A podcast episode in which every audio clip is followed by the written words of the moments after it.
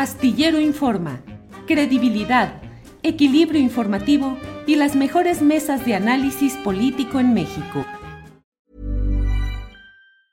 Hey, it's Ryan Reynolds and I'm here with Keith, co-star of my upcoming film If, only in theaters May 17th. Do you want to tell people the big news? All right, I'll do it. Sign up now and you'll get unlimited for $15 a month in six months of Paramount Plus Essential Plan on us. Mintmobile.com slash switch. Upfront payment of $45 equivalent to $15 per month. Unlimited over 40 gigabytes per month. Face lower speeds. Videos at 480p. Active Mint customers by 531.24 get six months of Paramount Plus Essential Plan. Auto renews after six months. Offer ends May 31st, 2024. Separate Paramount Plus registration required. Terms and conditions apply if rated PG. Hiring for your small business? If you're not looking for professionals on LinkedIn, you're looking in the wrong place. That's like looking for your car keys in a fish tank. LinkedIn helps you hire professionals you can't find anywhere else, even those who aren't actively searching for a new job but might be open to the perfect role. In a given month, over 70% of LinkedIn users don't even visit other leading job sites. So start looking in the right place. With LinkedIn, you can hire professionals like a professional. Post your free job on linkedin.com slash achieve today.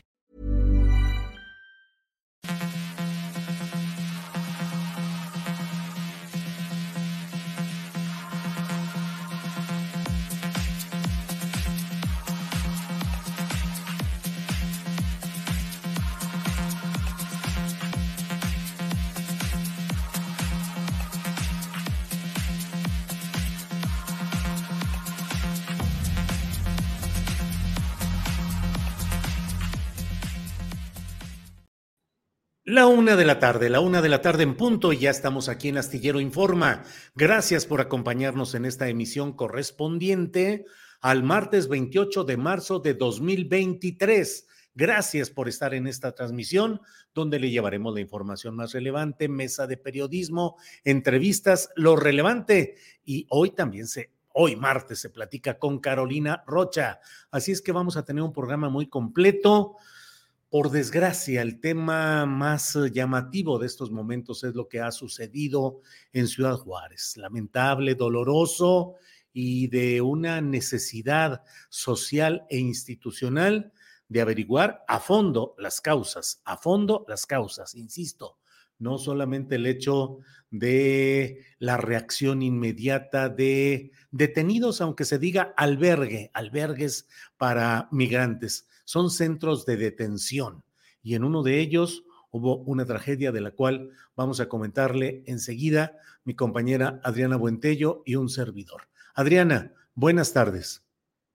¿Cómo estás, Julio? Buenas tardes, saludos a todos los que ya están conectados. Pues efectivamente, Julio, un día muy triste, muy lamentable, una tragedia más y que pues lamentablemente pues vemos con mucha tristeza también que hay pues muchas eh, complicaciones en estos temas para la tanto para la cobertura de la información, pero también como la en el tema de la información entre los propios migrantes o familiares de estas personas. Eh, comentar, Julio, que eh, por lo menos pues la muerte de 39 migrantes fue consecuencia de este incendio allá en el Instituto Nacional, en esta estación, que es una, una estancia provisional de Ciudad Juárez allá en Chihuahua y de acuerdo con información oficial eh, son 39 inmigrantes los que fallecieron. Este incendio, de acuerdo también a lo que el presidente incluso dijo en la conferencia mañanera, habría sido provocado eh, por ellos mismos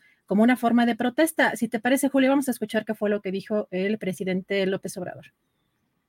Anoche, como a las nueve y media de la noche, eh, se produjo pues eh, un incendio en un albergue de migrantes en la frontera, en Ciudad Juárez. Y tenemos hasta ahora como informe que perdieron la vida 39 migrantes. Esto tuvo que ver con eh, una protesta que ellos eh, iniciaron a partir, suponemos, de que se enteraron de que iban a eh, deportados, movilizados, y como protesta en la puerta del albergue pusieron colchonetas del albergue y les prendieron fuego y no imaginaron de que esto iba a causar esta terrible eh, desgracia.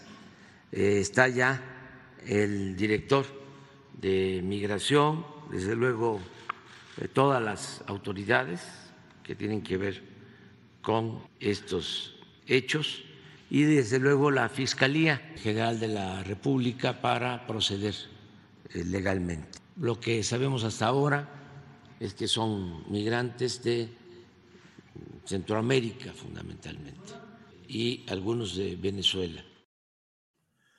Bueno, pues resulta muy preocupante, Adriana, porque esto tiene como telón de fondo, como contexto, las diferentes maneras como México desde 2019 está convirtiéndose, se ha convertido en un centro de retención de migrantes para favorecer los intereses y las políticas de Estados Unidos y también en la frontera, un lugar donde mediante una serie de denominaciones que a fin de cuentas desembocan en lo mismo, Adriana se le llame tercer país seguro, convenios eh, de lo que sea, el hecho es que Estados Unidos devuelve migrantes a los que Estados Unidos debería de atender, procesar y desalojar de la manera que pudiera hacia los países de origen, pero no eh, en un acuerdo que se ha dado para que esos migrantes puedan cruzar la frontera. Y una de dos, esperen en México resoluciones de Estados Unidos que pueden tardar la eternidad o bien para que ahí estén mientras se resuelven otras situaciones migratorias. México se ha convertido en eso y la verdad a mí me, pues digamos, me, eh, me molesta el uso de ese término de albergue. El albergue es un lugar donde con fines benéficos, caritativos, propositivos, se da al ojo a personas que están en una situación necesitada. Aquí no es eso, aquí son centros de retención o de detención en muy nefastas condiciones, bajo una constante acusación y señalamiento de diversos órganos defensores de derechos humanos, entre ellos organizaciones de la Iglesia Católica que tienen casas de migrantes, en el sentido de que eh, hay una política migratoria a cargo de Francisco Garduño, que es el titular del Instituto Nacional de Migración, que es constantemente violatoria de los derechos humanos y que practica políticas inhumanas. Eso no sucedía en México. Eso sucede ahora porque Donald Trump primero y Estados Unidos en general nos han impuesto una serie de cargas y de reglas migratorias que han cambiado lo que era la tradicional postura de México respecto a los migrantes y nos lleva a situaciones que pueden tener expresiones concretas.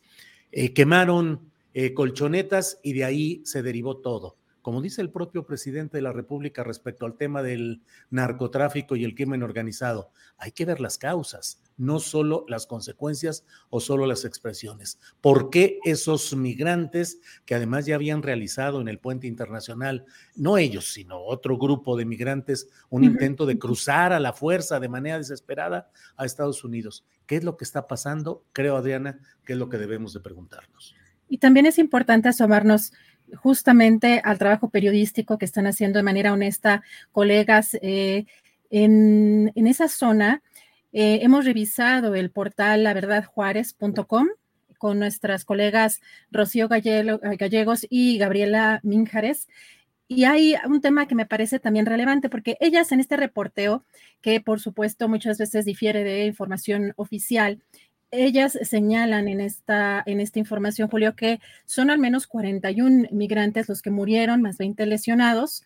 Eh, ellas refieren en este trabajo periodístico que cuatro eh, personas fallecieron ya en los, en los hospitales. Y además también es importante eh, señalar que en esta, en esta área de alojamiento, Julio, que estaba destinada a personas migrantes del sexo masculino, se encontraba cerrada bajo llave, había 68 eh, migrantes, hombres de Centro y Sudamérica, algunos de ellos retornados por Estados Unidos a México bajo el título 42 y otros que fueron asegurados este lunes por agentes del Instituto Nacional de Migración en un operativo especial realizado en la ciudad para retirarlos de los cruces viales donde limpiaban vidrios o vendían dulces o también eh, pedían dinero.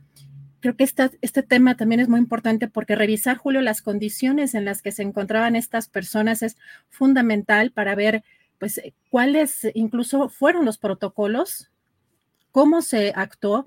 Em, pero bueno, aquí eh, lo que también señalan las colegas, Julio, de La Verdad Juárez, es que a las nueve de la noche los migrantes empezaron a inconformar porque durante todo el día no les habían dado agua para beber y tenían sed.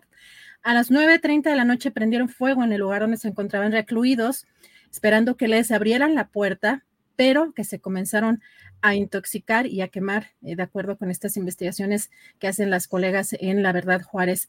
Así que, Julio, pues esto, esto que está sucediendo es muy importante.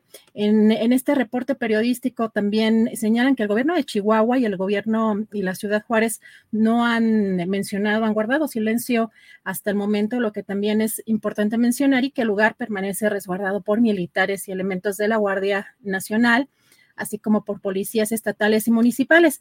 Y ayer vemos, bueno, la madrugada que mandan este comunicado al Instituto Nacional de Migración, donde precisamente señalan el fallecimiento de 39 personas y pues también importante mencionar que ya está interpuesta una denuncia ante autoridades correspondientes, dice este comunicado, para que se investigue lo sucedido y en su caso se proceda eh, a, en consecuencia. Y llama la atención, Julio, al final dice, el Instituto Nacional de Migración rechaza enérgicamente los actos que derivaron en esta tragedia. Bueno, esto por un lado el Instituto Nacional de Migración y también la Comisión Nacional de Derechos Humanos también ya dio a conocer una queja de oficio por estos hechos y que se investiga de forma exhaustiva pues las condiciones en las que se encontraban estas instalaciones y también los protocolos precisamente activados durante esta esta emergencia. También asegura que se ha realizado una estrecha vigilancia de este proceso de identificación de las personas fallecidas. Julio, y el canciller Marcelo Ebrard, pues puso en su cuenta de Twitter un muy breve mensaje donde dice que lamenta profundamente los hechos acaecidos en Ciudad Juárez y la pérdida de vidas que trajeron consigo. En comunicación con embajadas y consulados para el apoyo a víctimas y sus familiares. Pero no sé si también viste, Julio, que pues el canciller anda muy activo también en, Nuevo León con Samuel García, con el gobernador Samuel García, pues precisamente pues por todo este asunto de Tesla en Santa Catarina. Bueno, hay pues una serie también de, de tweets, de información respecto a este viaje, donde también está incluso eh, manejando un, un, vehículo Tesla, eh, donde está presentando a este equipo que estaría conformando la Secretaría de Relaciones Exteriores eh, Nuevo León y Tesla en Santa Catarina. Eh, pues eh, no sé cómo ves todo esto, Julio. Pues resulta muy preocupante y hay quienes resulta a veces poco explicable analizar y entender por qué quienes a lo largo de muchos años hemos denunciado este tipo de hechos, hoy debamos callar solo porque, vamos a quitar ya esa foto, Andrés, eh, solo porque em, solo porque haya cambiado las siglas del partido en el poder. Hemos denunciado tanto el caso de las costureras que estaban encerradas en los sismos del 19 de septiembre y que estaban encerradas y murieron debido a que los patrones, los dueños de esas empresas textiles, las tenían encerradas durante toda la noche. Pasó también en Coppel, fíjate, Adriana, estoy leyendo la nota firmada por el corresponsal Javier, Javier Valdés Cárdenas en noviembre de 2010. Seis trabajadoras de la empresa Coppel murieron en un incendio ocurrido en una tienda ubicada en la calle Miguel Hidalgo, en el centro de esta capital. Las empleadas realizaban un inventario en la planta alta del inmueble, donde todos los accesos estaban cerrados con candados. Y así como eso, hemos visto y hemos conocido y denunciado y criticado este tipo de medidas que no puede tomar un gobierno, en este caso de un presunto albergue, que insisto, es un centro de detención, y no tener el cuidado suficiente para ver qué se puede hacer en una circunstancia como esta. Eh, no hay que cerrar los ojos, creo yo, el propio Biden y el propio Donald Trump y algunos de sus funcionarios han presumido, se han jactado de la manera como doblegaron al gobierno mexicano, específicamente al canciller Marcelo Ebrard, para que aceptáramos colocar 26 mil soldados en la frontera sur para impedir el paso de los migrantes hacia Estados Unidos. Ya ha habido imágenes que hemos visto en las cuales guardias nacionales en la frontera norte han jaloneado a mujeres con sus hijos, a migrantes, para impedir que traten de cruzar la frontera hacia Estados Unidos como si nosotros fuéramos obligadamente los garantes y los vigilantes de Estados Unidos en nuestra propia patria. ¿Qué sucede con los migrantes? ¿Cuál es la política real? ¿Por qué tenemos que recibir a los migrantes que llegan a Estados Unidos y que Estados Unidos no es capaz de procesar jurídicamente? ¿Por qué somos el patio trasero con todo este tipo de incidentes que suelen suceder en los patios traseros, donde se acumulan sustancias y materias inflamables y pueden suceder este tipo de desgracias? Creo que es un momento para la reflexión y para la redefinición no solamente la denuncia, sino también yo creo que el gobierno del presidente López Obrador, su secretario de Relaciones Exteriores, deberían revisar cuáles son las condiciones en las cuales hoy se tiene una política migratoria que beneficia a Estados Unidos y que nos genera a nosotros todo este tipo de problemas que cada vez se van acrecentando, Adriana.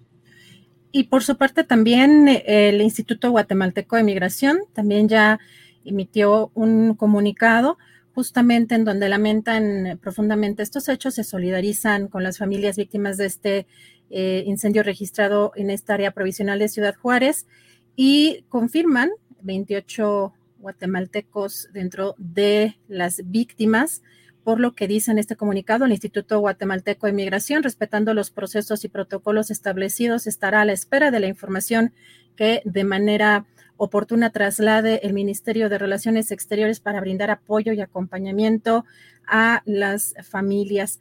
Pues muy lamentable todo esto que estamos eh, viendo. Vamos a ir eh, pues esta información sobre la identificación, Julio, porque hay algunas personas, por lo que hemos eh, también podido recopilar en datos periodísticos, que hay, pues no, no es tan fácil la identificación plena de pues de las víctimas, pero también de algunos, incluso de los, de los lesionados o de los heridos. Vamos a estar muy pendientes de este tema y no sé si, si quieres comentar algo adicional de este tema o brevemente platicamos otra cosa. Dame chance nada más, Adriana, de comentar lo que ha, ha habido hoy una misa con el obispo de Ciudad Juárez, ha habido expresiones de la Casa del Migrante de Ciudad Juárez, que su titular es eh, Francisco Javier Calvillo y que es una casa que ha estado atenta a ayudar a todos eh, los migrantes. Vamos a poner, por favor, Andrés, el comunicado de, del obispo y de eh, otras autoridades eclesiásticas. Esto lo, hace circular la Casa del Migrante en Juárez y entre otras cosas, déjeme tratar aquí de, verlo en, ah, con mayor, eh, ¿cómo se dice? Bueno, pues en, términos generales, eh, señalan la falta de una política adecuada, de una política de migración con enfoque humano y social. Eh, no lo he leído, pero y está aquí un poco em, es lamentable que ante estos hechos a nivel legislativo se planteen modificaciones para conceder facultades al Instituto Nacional de Migración eh, para realizar reuniones migratorias, revisiones migratorias dentro del territorio mexicano y que es del dominio público, que son en estas revisiones donde ocurre el mayor número de detenciones de personas migrantes para posteriormente ser privadas de su libertad en estaciones migratorias. Eh, rechaza eh, rechaza esta departamento de la dimensión de movilidad humana de la conferencia del episcopado mexicano, rechazan la política migratoria eh, de contención y señalan, no compartimos la idea de que el presidente de la República llame albergues a lo que estamos diciendo, a los centros de detención migratoria, pedimos que se abstenga de utilizar un lenguaje que distorsiona la realidad. Pues ahí está todo esto. Dice que van a realizar una solicitud a la Comisión Interamericana de Derechos Humanos para que lleve a cabo una visita eh, eh, en el lugar de los hechos en las estaciones migratorias del Instituto Nacional de Migración. Tienes pues, razón, Julio. No se entiende un albergue cerrado bajo llave. Pues no, es que el albergue es para albergar a quienes voluntariamente se acogen a una institución benefactora que les da comida, que les da techo, en buen plan. Pero aquí son centros de retención o de detención, no hay vuelta de hoja. En fin, Adriana, pues vamos a ponerle punto final a este tema. Digo, punto y seguido, vamos a algún otro tema y a ver si más tarde tenemos más actualización de todo este tema de Ciudad Juárez, Adriana. Así es, Julio. Si te parece, vamos a la primera entrevista que ya está conectado por acá el doctor Santiago Nieto y regreso con más información en un rato, Julio. Adriana, muchas gracias y regresamos en un ratito más. Gracias. Bien, es la una de la tarde con 19 minutos. Uno de la tarde con 19 minutos. Usted habrá, eh, se habrá enterado que ayer el abogado Javier Coello Trejo, eh, a nombre de sus clientes, eh, a, en este caso, del exgobernador panista de, de Tamaulipas, Francisco Javier García Cabeza de Vaca, ha anunciado una serie de acciones judiciales porque dice que se fabricaron acusaciones contra su cliente García Cabeza de Vaca. Particularmente señaló a quien era el titular de la Unidad de Inteligencia Financiera de la Secretaría de Hacienda del Gobierno Federal, a Santiago Nieto, quien está en esta ocasión con nosotros. Santiago, buenas tardes. Tu micrófono, Santiago. ¿Qué tal? Muy buenas tardes, eh, Julio. Un saludo a ti y a tu auditorio. Gracias, Santiago. ¿Qué responder a lo que ha dicho ayer el eh, abogado Javier Coello Trejo, que ha hecho señalamientos directos contra ti, Santiago? A ver, yo creo que hay que partir de una premisa muy clara. Esto no, es un, no fue ningún discurso jurídico, sino es un discurso político. Cabeza de Vaca quiere lavar su imagen y quiere regresar, y la forma de hacerlo es atacando constantemente al gobernador Américo Villarreal, y impidiendo que se puedan hacer los, los, cambios naturales en la Fiscalía General de Justicia de Tamaulipas y en la Fiscalía Anticorrupción.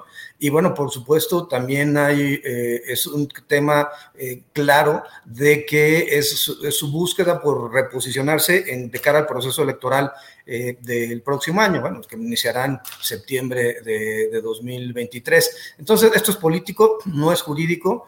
Y la verdad es que es una repetición de todo lo que habían mencionado antes, que son una sarta de, mentiras y que, eh, pues evidentemente, de, mi reacción va a ser la presentación de una demanda por daño moral, que ya me cansé de estos de cabeza de vaca y de, su séquito. Hay que recordar varias cosas. Primero. Perdón, Santiago, ¿demanda por daño moral contra Cuello Trejo o contra, los dos? No, contra cabeza de vaca, directamente contra cabeza de vaca. Es, él es el, el artífice de todo esto y ha sido el artífice de una serie de ataques que yo he recibido a partir de, de, que se perfilaba el triunfo de Américo Villarreal en las elecciones de Tamaulipas. Eh, son, han sido estos movimientos que ha hecho eh, Cabeza de Vaca a partir de sus, de sus eh, amigos y de, y de, sus abogados. Pero ¿Ya aquí hay el monto de la indemnización que pedirías? No, no, en realidad pensaría más bien en algo, en algo simbólico, pero que quede claro que se trata de una afectación eh, grave. Déjame plantearlo así.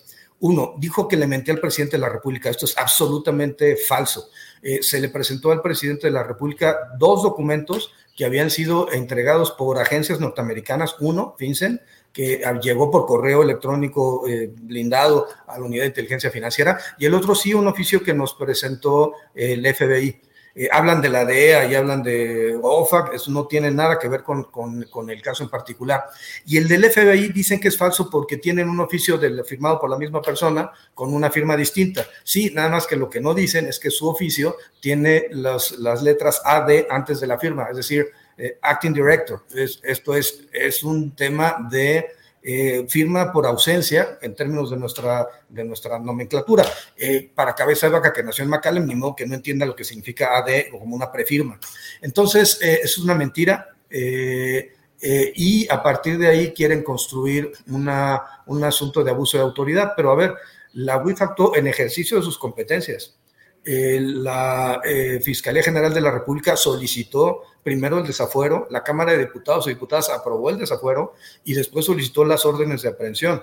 Él las ha ido combatiendo y tiene un juez, el juez Faustino, el juez octavo del Distrito Federal, que le, han, le ha concedido 12, 12 eh, tanto suspensiones como amparos en 12 procedimientos de amparo.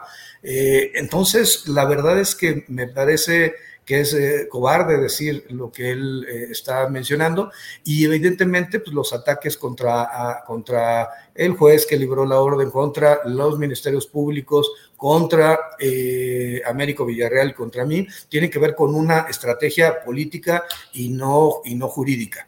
Y el otro, el otro argumento que, señala de manera recurrente eh, cabeza, de, cabeza de vaca es que lo fui yo impulsado por el gobierno o instruido por el gobierno. Evidentemente sí, pero porque el gobierno siempre me dijo que había combatido, que había que combatir la corrupción y la impunidad. Y cabeza de vaca en este asunto donde no ha podido acreditar el origen lícito para la compra de 28 inmuebles, incluyendo un rancho que, que adquirió a, precios eh, mínimos, incluyendo los ranchos donde hay campos de energía eh, eólica, incluyendo eh, los inmuebles en McAllen, en Mission, Texas, en, en San Antonio, en Reynosa, eh, son evidentemente cosas que él no ha podido, no ha podido eh, acreditar y se trata, perdón, eso hay que decirlo con todas sus letras, se trata evidentemente de un caso de corrupción y de impunidad y a mí lo que el presidente de la República me dijo y eh, las reuniones que teníamos con los gabinetes de seguridad o, jurídicos era hay que ir contra todos los casos en donde se vean un perfil de corrupción y de impunidad como fue el caso de Tamaulipas. Santiago, ¿cuál es exactamente la situación jurídica hoy de Francisco Javier García Cabeza de Vaca? Porque a partir de alguna serie de resoluciones y de este manejo mediático, pareciera que él ya brincó estas acusaciones, que está del otro lado y ahora hasta se postula para ser precandidato a presidente de la República. ¿Ya la libró en términos judiciales estrictos, Santiago? No, bueno, ojalá, ojalá fuera el candidato de la oposición, así ganaríamos caminando. Pero, pero el tema central es que no, no la ha librado. Tiene tres carpetas de investigación eh, abiertas en la Fiscalía General de Justicia de Tamaulipas y hay 42 denuncias que ha presentado la, Consejería Jurídica del actual gobierno por más de 500 millones de pesos, eh, en donde él tiene que, enfrentarlo. Además, hay dos carpetas de investigación todavía en anticorrupción en Seido en la Fiscalía General de la, de la República, que esos no sé por qué no hayan, no hayan caminado, pero lo único que se resolvió fue por un lado, que el Congreso no podía desaforarlo porque eh, se requería un doble desafuero federal y local, y eso lo resolvió la Suprema Corte de Justicia de la Nación en una sesión donde ni siquiera discutieron los ministros el caso, a pesar de ser la primera vez que la Corte interpretaba el artículo 111 de la Constitución. Y dos, recientemente este juez Faustino, que le ha dado los 12, le ha concedido los 12 amparos, eh, eh, en un análisis sobre si tenía que revocar eh, otorgarle la, suspensión y el amparo respecto a una orden de aprehensión relacionada con lavado de dinero por la compra y venta de un inmueble, eh, lo que hace es irse, irse, mucho más allá y analizar todas las operaciones eh, mercantiles que fueron o, o, financieras que fueron presentadas durante la comparecencia en la Cámara de Diputados y Diputadas. Pero ojo, eso no era el objeto de la litis. La litis era si se le concedía el amparo respecto a la orden de, aprehensión por un solo hecho particular, que era la compraventa del departamento Lomas de Santa Fe. Eh, el juez se extralimita, yo creo que es un tema de responsabilidad del juez, eh, y lo, lo que pretende exonerar. Pero ojo, ese, eh, todas las demás operaciones nunca han pasado por un filtro de un juez de control, no han sido judicializadas y al no ser judicializadas, él no puede adquirir ese eh, carácter de cosa juzgada que él está, que él está planteando. Eh, la verdad es que cuando se presenten los casos ante los jueces de control, se solicita una nueva orden de aprehensión, entonces cuando se promueve el amparo se tendrá que analizar el resto de las, de las operaciones financieras, pero no se puede hacer el análisis de algo que no ha pasado a un juez de control y que no ha llevado a una orden de aprehensión. Eso son una serie de falsedades, de mentiras como opera cabeza de vaca y este, pues recordemos que al final del día a ¿qué es lo que, qué es lo que querían como grupo político? Ganar gobernaturas, y las consiguieron Querétaro y consiguieron Quintana Roo y consiguieron Durango y Aguascalientes y Baja California Sur y Tamaulipas y de repente fueron perdiéndolas todas. Eh, en Querétaro y Quintana Roo traicionaron a sus aliados, a Francisco Domínguez y a, Carlos Joaquín, eh, perdieron la elección de Durango, perdieron la elección de Baja California Sur, perdieron la elección de, Aguascalientes. Bueno, aunque Durango terminó ganando la, oposición o la coalición, lo cierto es que ganó un grupo político distinto en, en, Durango, distinto en Aguascalientes, y a ellos les quedaba como último recurso, como un último reducto Tamaulipas Por eso eh, ha sido esos ataques contra Américo Villarreal, esa generación de la violencia de los esbirros de cabeza de vaca en Tamaulipas para generar percepción de inseguridad, de y ha sido los ataques contra, contra mí y en, en este momento contra el juez eh, que libró la orden de aprehensión. Pero eh, recordemos que su, su, su, idea de las gubernaturas era conseguir la candidatura presidencial en el 24. Ahora eh, quiere reposicionarse eh, y, cuando empezó a fallar el panismo, lo que hace es generar la Alianza Federalista con la misma idea. Y el problema es que la Alianza Federalista, nuevamente, todos los, los integrantes o la mayor parte de los integrantes pierden las elecciones. Así eh, lo perdió, insisto, Durango, Aguascalientes, pero también eh, perdieron la elección de Michoacán, por ejemplo, la de Colima. Entonces se fue desbaratando toda esa alianza federalista y el, y el resultado fue que, insisto, no les quedaba más que Tamaulipas. Al perder Tamaulipas, perdieron la, la cabeza, el control, y el, y el asunto ahora es buscar un mecanismo mediático para lavar la cara y para buscar la candidatura. Ojalá sea el candidato de la oposición, ese día se acabó eh, el tema. Ahora, en cualquier momento se puede librar una orden de aprehensión contra cabeza de vaca, evidentemente sí, y entonces eh, por eso eh, su abogado le recomienda no venir a México, porque sabe que, por, en cualquier momento se le puede cumplimentar una orden de aprehensión,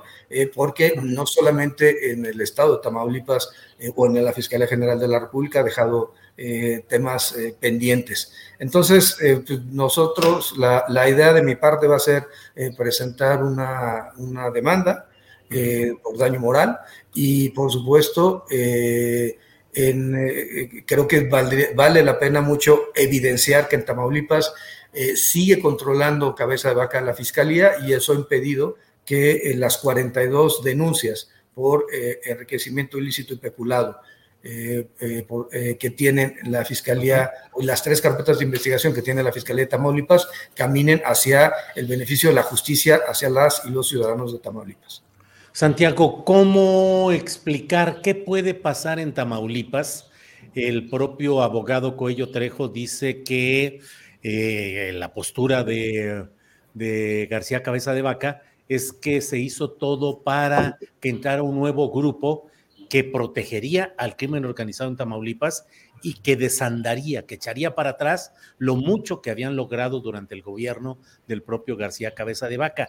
Pero ¿cómo avanzar en ese tema? Por ejemplo, si sigue estando como fiscal general de justicia del estado de Tamaulipas la misma persona que fue colocada durante la administración de García Cabeza de Vaca.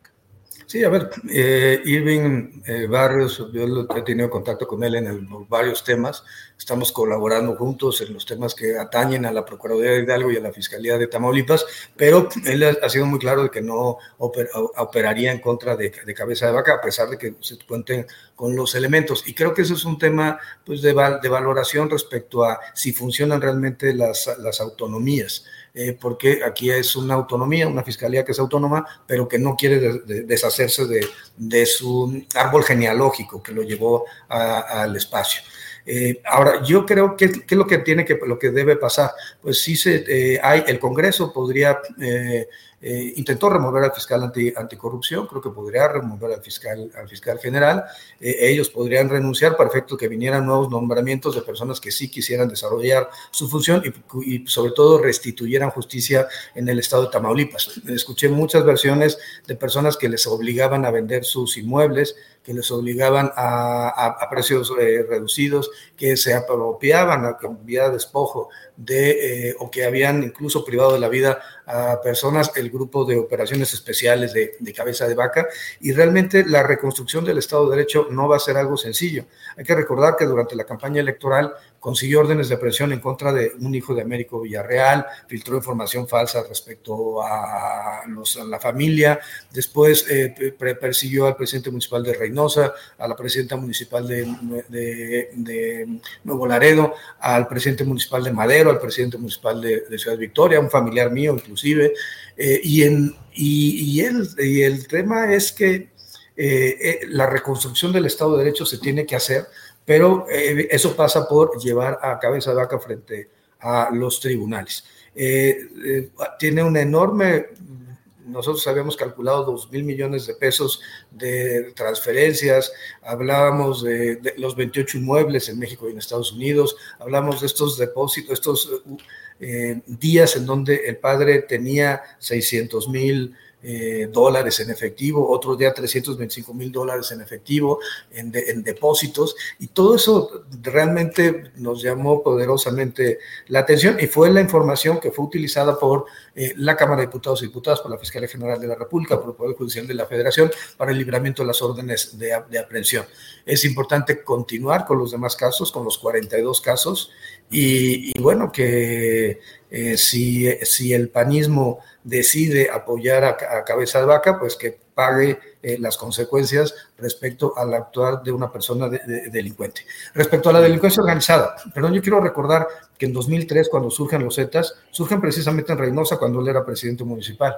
Yo quiero recordar que cuando hay un Día del Niño en un estadio de béisbol, se terminó repartiendo imágenes de Ociel eh, Cárdenas, el líder del cártel del Golfo, de donde se escindirían posteriormente los Zetas. Yo también quiero recordar que me tocó desde FEPADE una denuncia que el PRI hizo en contra de Cabeza de Vaca porque estaba siendo apoyado por la, por la columna armada en el municipio de Hidalgo y los municipios circunvecinos, que son 10 mil votos, pero eran 10 mil votos que tuvo Cabeza de Vaca. Y también recordar que Sergio Carmona pues fue el financiero de Cabeza de Vaca durante muchos procesos electorales, entre otros, eh, que financiaron a, Cabeza de Vaca y que después tiene, sí, una ruptura con Cabeza de Vaca de cara al proceso electoral que lleva en 2022 a Américo Villarreal al, poder, pero que el tema central es que había sido una persona muy, muy cercana a, Cabeza de Vaca.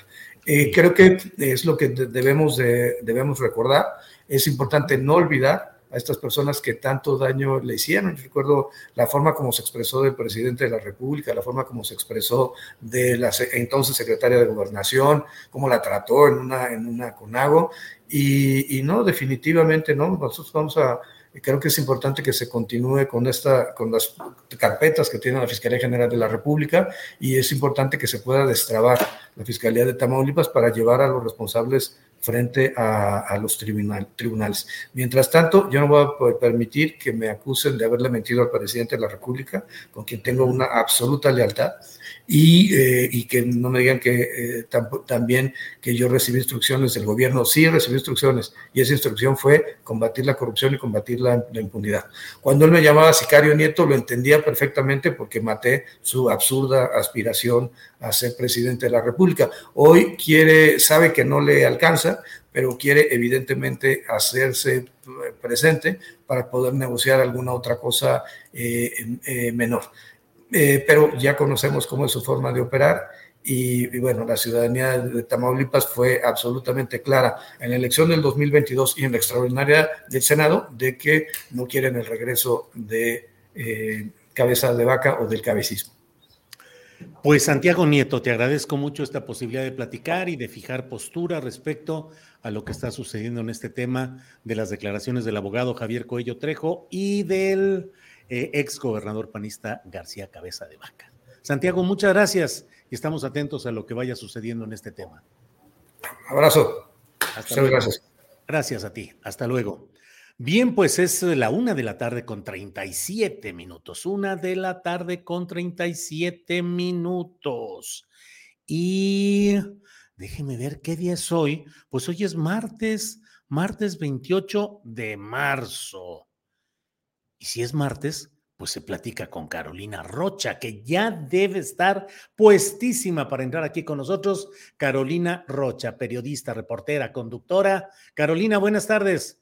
¿Cómo estás, mi querido Julio? Oye, ya te andaba yo distrayendo. No sé si viste que te acabo de mandar un mensajito en el WhatsApp. Sí, sí, por eso un poquito me trabé aquí a la hora de la presentación, porque estaba al mismo tiempo leyendo. Dije, ¿qué me mandó ahorita? ¿Qué es? Oye, ¿qué es esa? Te mandé, a ver si se la vamos a poder mandar a. ahorita yo se la envío.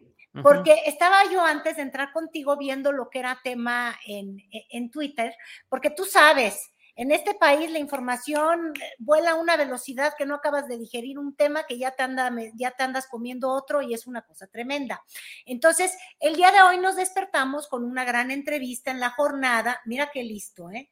de Marcelo Ebrard en la jornada, que es más cercana a Claudia, eh, más como de la izquierda izquierda y no de los de, los que se hacen como que son y que luego no son tanto, los oportunistas, como les dicen malamente, tenía su entrevista, hablaba de la encuesta, como tú ya sabes, no es que estén futureando, es que el 2024 ya es presente y si siguen así va a ser pasado.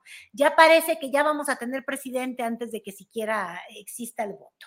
Y luego te dije te mandé un tweet que. Pero espérame, déjame poner esta fotografía. Creo que ya está, Andrés. A ver. La foto, ahí está. Te dije, esa es la foto del día.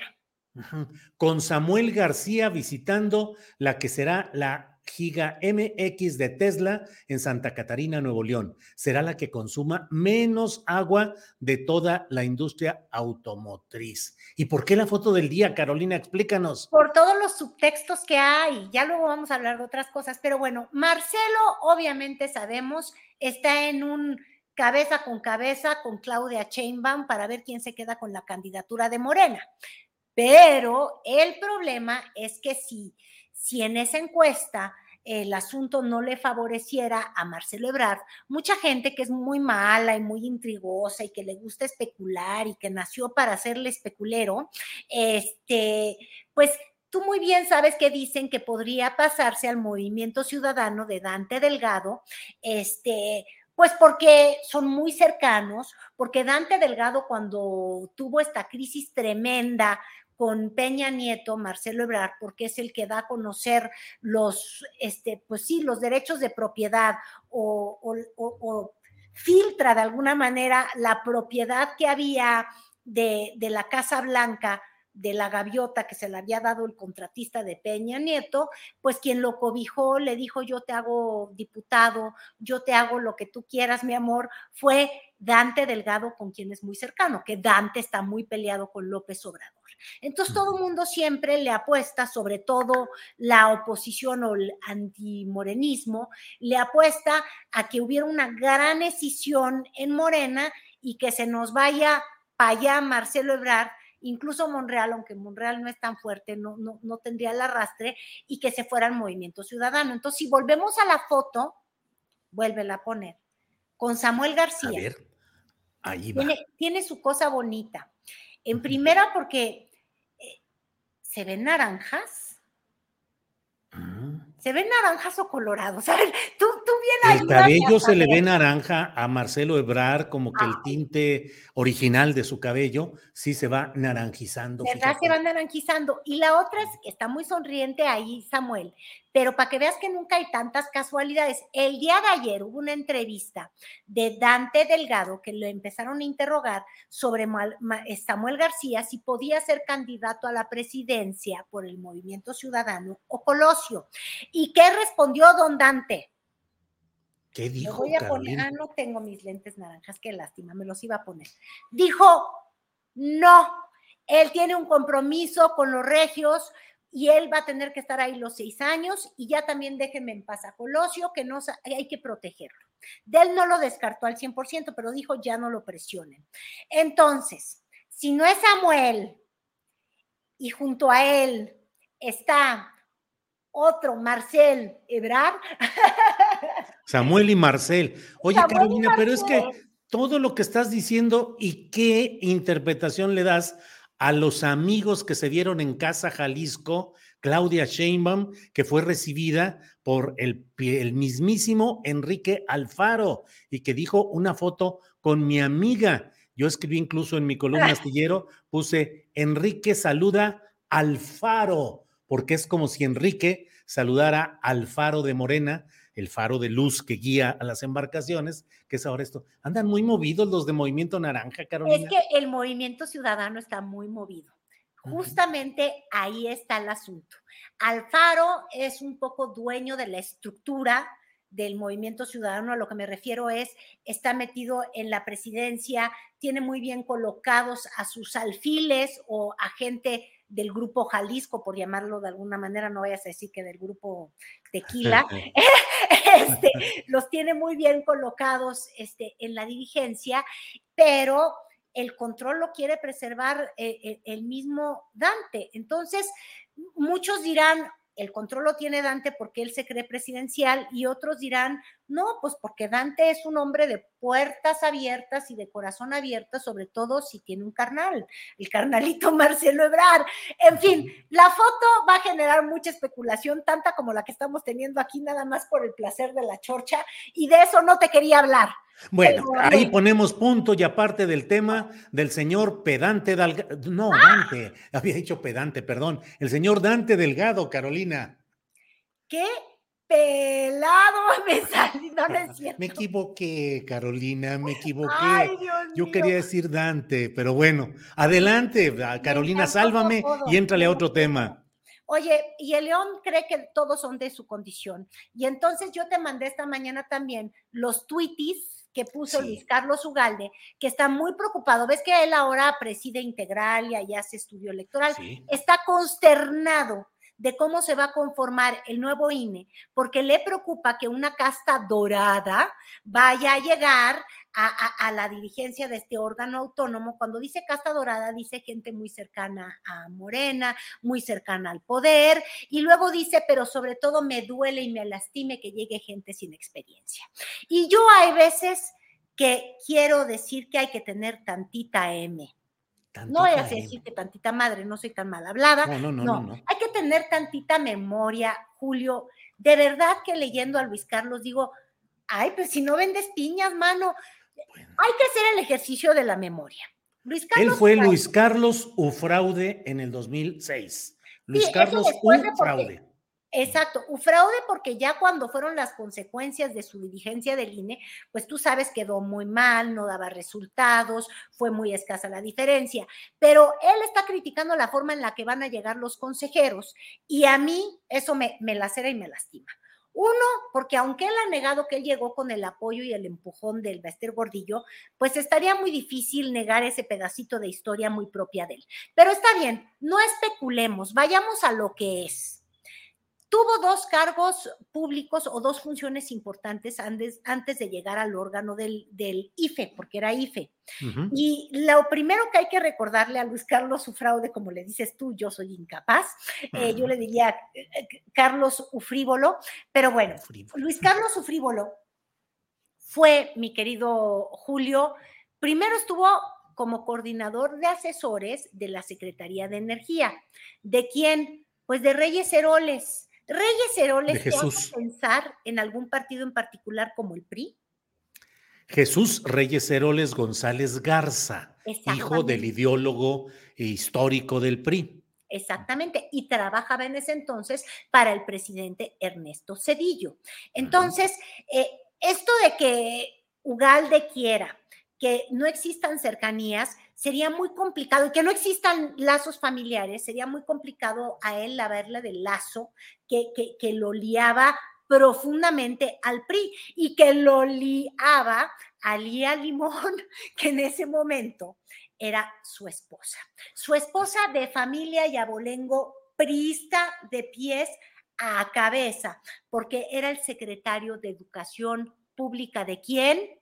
de Ernesto Cedillo. Miguel Limón, Miguel Limón Rojas. Exactamente. Y cuando se nos casan, adivina quién fue el testigo. El testigo de bodas de Luis Carlos Ugalde, que dice que él llegó virgen al, al, IFE sin vínculos y sin algo que lo relacionara a los partidos políticos. Ya te dije que al PRI. Pero adivina quién fue testigo de esa boda.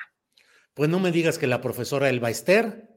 No, te voy a decir que fue Felipe Calderón y Margarita Zavala. Ándale, ándale. Entonces, entonces, mira, para esta virginidad, para esta cosa de ser tan ciudadano, pues como que no se le da. Luego la siguiente exigencia que pone ahí Luis, Luis Carlos Ugalde en esos tweets, que tendríamos que volver a ver, de verdad, ay, ponlo sí. Dice que la experiencia, que hay que tener experiencia en el tema electoral. Bueno, explícame cómo la Secretaría de Energía y luego la Embajada de México en Estados Unidos, porque él siguió como un servil y fiel empleado de el señor Reyes Heroles, lo sigue hasta la embajada en Washington.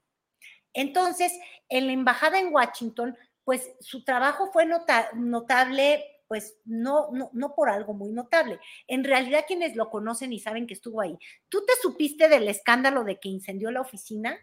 No, a ver, platícala, por favor. Pues por andar fumando los cigarritos, tirarlos ahí en, en, en, en, el bote de basura, porque él era muy, ¿cómo te diré? Tertuliano, intelectualoso, y entonces hacían estas reuniones y se fumaban el cigarrito, aunque tampoco ya no era, no sé si las, las políticas eran tan restrictivas como ahorita, mira, te está ganando la risa, es que imagínatelo, y luego hasta amigo de Calderón, pero bueno, eh, ah. el asunto es que me andaban prendiendo fuego en la Embajada de México, eso fue lo más notable que él tuvo cuando estuvo por allá. Él va a decir, yo estudié en Colombia, lo cual es cierto. Eh, estudié el término de los, de los, este, ¿cómo le llaman los gringos? Checks and balances entre poderes. Pero no era el poder electoral, no, no, era el poder legislativo y el poder presidencial. En fin, el asunto es que don Luis Carlos anda pidiendo lo que no puede dar. Y por ende, yo digo, hay que tener tantita, tantita memoria, pero no es el único, mi querido Julio. Yo te mandé una lista de todos los que han pasado por los consejos electorales. Oye, se nos había olvidado uno en particular que de veras hasta se me atoró en el cogote. ¿Te acuerdas quién fue consejero electoral con, con una B chica? Eh, Virgilio. Ah, sí, Virgilio ah, Andrade, claro. Como en tantas pláticas se nos ha olvidado este consejero que es este, que, no tiene ningún vínculo partidista ni nada, pero luego es el que le salvó y le lavó la cara a Peña Nieto. Míralo. Ahí, están. Santiago Krill, que es más panista que el PAN, José Agustín Ortiz Pinchetti, que se le ha de caer muy bien al presidente López Obrador, pero estaba ligado al PRD, a la izquierda. Miguel Ángel Granados Chapa también, oye, fue hasta aspirante a ser gobernador de Hidalgo por, el, PRD. Entonces, ¿por qué nos vienen a inventar? Mira, este, ah, este no es el Orcasitas, o sí es, no. Este no, no es otro, este es otro. Pero también Molinar Orcasitas fue consejero del INE, si bien estoy, no estoy equivocada, también panistísimo. Es decir, nunca ha existido esta distancia de las cuotas de partido dentro del instituto electoral. Eh, llámese nacional o consejo, o consejo electoral, ya sabes, porque el cambio de INE, IFE y whatever, los nombres que le ponen. Emilio Cebadúa, mira, bien metido ahora en la cárcel. Cercanísimo al Bester Gordillo también, ¿eh? Sí, claro, fue, era de los intelectuales que organizaban las propuestas, los planes y los discursos de la señora eh, Gordillo, ¿sí? Exactamente, Gastón Luquen. En fin, que ahí ha habido siempre puro perredista, Jaime Cárdenas, que ya no quiere Andrés Manuel López Obrador, pero que también era una cuota de poder de, del PRD. Siempre ha sido de cuotas el INE. Y de cuates, pues yo me imagino que también, ¿verdad? Porque luego ahí siguen, e, e, e, ellos logran usar al INE como un trampolín para continuar sus carreras este, políticas. Alonso Lujambio. panista, absolutamente. Panista, y luego tuvo cargos políticos con, con, Felipe Calderón. En fin, el rosario no se acaba y yo ahí sí quiero tener. Cambiemos, Andrés.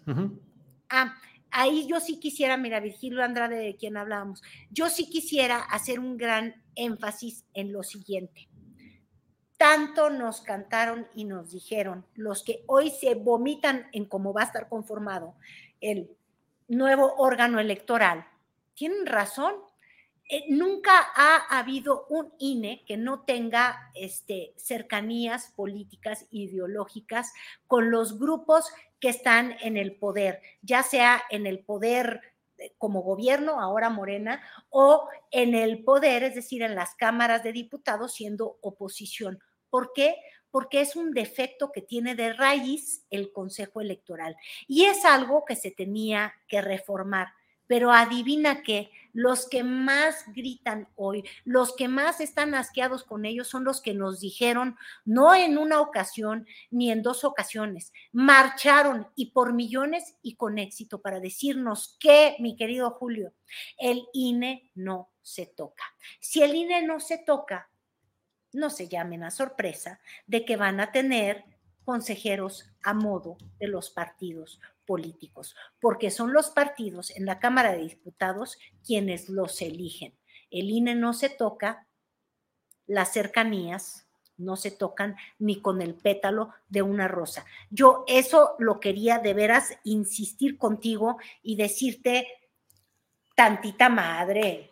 Tantita madre, porque bueno, Carolina, han festejado ruidosamente el que tumbaron el plan A, el que tumbaron el plan B, y ahora que las cosas quedan como ellos decidieron que siguieran estando, ahora se quejan de que se den este tipo de decisiones que además el presidente de la República ha dicho que no va a sucumbir ante la idea de las cuotas y dice que se vayan a la a la a la qué? Ah, a, la a, la insaculación. ¿A la Chiapas? no, a la ah. Chiapas, no, Carolina, a la insaculación, que van a ser sorteados, que va a haber, a ver, la manita santa que saque el nombre y diga presidenta del INE ¿quién crees que vaya a ser, Carolina? Yo creo que podría ser quizás la, la, hermana de la secretaria del Trabajo, eh, también hija de una de las fundadoras de Morena y que además quiso ser presidenta de Morena, para que veamos realmente los cercanos que, que, que son muchos de estos perfiles con Morena. Y obviamente yo creo que si vamos a llamar Consejo Ciudadano a estas cercanías tan, tan, tan tremendas, pues pues sí deja mucho que desear, pero yo ahí quiero insistir. Esto ocurre y ha ocurrido desde el primer consejo electoral que tuvimos con los consejeros ciudadanos, porque siempre han sido cuotas de partidos. El asunto es quién está en la cúpula en ese momento. Cuando estuvieron los panistas, tuvieron sus lujambios, este, cuando estuvieron los priistas, tuvieron sus Virgilios Andrades. Em, eh, y así, pues sí, va cambiando y la falta de voluntad de tocar al INE es la que va a perpetuar ese asunto. Y luego ahí te va la otra, también vamos a perpetuar los terribles y tristes hábitos que hemos tenido con, con los cines, el de Ugalde, que permitió una intervención grosera y grotesca del presidente Vicente Fox, tanto así que el mismo Trife dictaminó que hubo una actuación indebida desde el gobierno para favorecer a, Felipe Calderón. Entonces, eso ocurrió y yo, al menos al escuchar la mañanera de ayer y la de hoy, cuando uno ve al presidente llamar de manera tan abierta a no voten por los conservadores, a llamar al estos no deben de ser votados, pues de alguna manera me recordó, yo no sé si a ti, Julio, esta intromisión indebida del presidente Fox sin que hiciera nada al respecto al eh, el, entonces Consejo Electoral y como posiblemente no lo va a hacer el nuevo, el nuevo INE eh, conformado con sus nuevos miembros porque hay un problema de raíz en ese Consejo Ciudadano que creo que fue muy importante para dar el paso a la democracia, que fue muy importante para la alternancia en el 2000, pero Julio, estamos hablando de 2000, ¿en qué año estamos? 2023, 2024, una institución que no es reformada y ajustada en 25 años, en un cuarto de siglo, me parece que es una institución que se hace vieja, digo, eh, Oye, Carolina. ¿sí? Claro, estamos, vamos a entrar ya a la parte final de esta sección y tendrás que decir adiós. Pero, ¿qué opinas del adiós de Lorenzo Córdoba, que ya se despidió de su equipo en el INE y les dijo adiós, hasta siempre? O sea, Che el propio eh, Lorenzo Córdoba. Ah, ya no sé en qué andaba yo poniéndole Lorenzo Pocahontas. Digo, porque nunca vamos a olvidar su intervención, ¿verdad? Carolina, tú decir las cosas aquí, yo escuchar y nosotros escuchar lo que tú nos digas. Este señor que por primera vez descubrió que en nuestro país habían varios grupos indígenas y como que eso no le gustó tanto. Fíjate que Lorenzo Córdoba em, a su paso por, por, el INE y sobre todo los últimos tres años en los que se le dio este descalabro, yo te diría incluso emocional, en el que dejó de ser árbitro, a, a mí me deja una sensación de pena brutal porque mm, tenía un apellido que era muy importante cuidar. Eh, que era un apellido muy ligado a la izquierda, porque Lorenzo Córdoba también llegó como una cuota de izquierda a, ese consejo y pues ahora sí que usted, disculpar, le dio en toditita la madre pues al, legado que, le entregó su padre y también mucho a lo que fue el, el arbitraje electoral, porque yo sí creo que de entre todos los que presidieron al, al INE, nunca ninguno tan, tan abiertamente poniendo el pie en el partido y creyendo que no era árbitro, sino jugador, ¿no?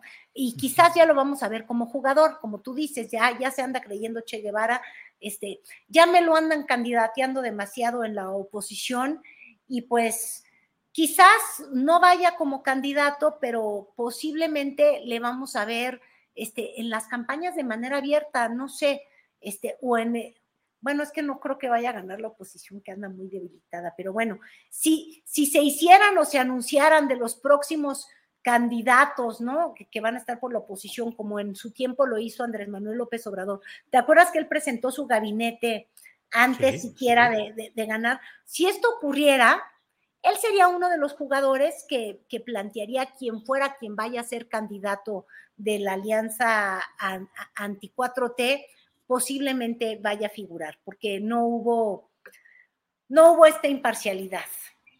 Bueno, pues eh, Carolina, ya iremos viendo en próxima plática cómo va la oposición. Mira, está José Ángel Gurría, el ángel de la dependencia económica, que ya dijo que él mero. Ay, yo me lo perdí, no me digas esto de José. Sí, sí, claro, ya dijo que él se ofrece, que él está puesto para servir a la patria y que él puede ser candidato presidencial. ¿Cómo ves a, José Ángel Gurría? Pues estamos hablando personajes del sedillismo. De verdad siento que la caballada es tan flaca que están teniendo que revivir a tecnócratas que ni siquiera son carismáticos, a personas que no han ni siquiera accedido una sola vez en su vida a un cargo de elección popular. Julio, este, me, parece que, que solamente habla de la, pues sí, de, la pobreza eh, de candidatos y de perfiles eh, que ha tenido la, oposición. Y yo creo porque, que, esto es porque no han sabido ni siquiera comprender lo que son liderazgos populares o dentro de la ciudadanía. Eh, pareciera que la oposición está condenada a, ver a nuestro país desde escritorios, desde probetas, este, un poquito al estilo Gurría, em, que, desde, desde París siempre pudo, sí estaba en París, ¿no?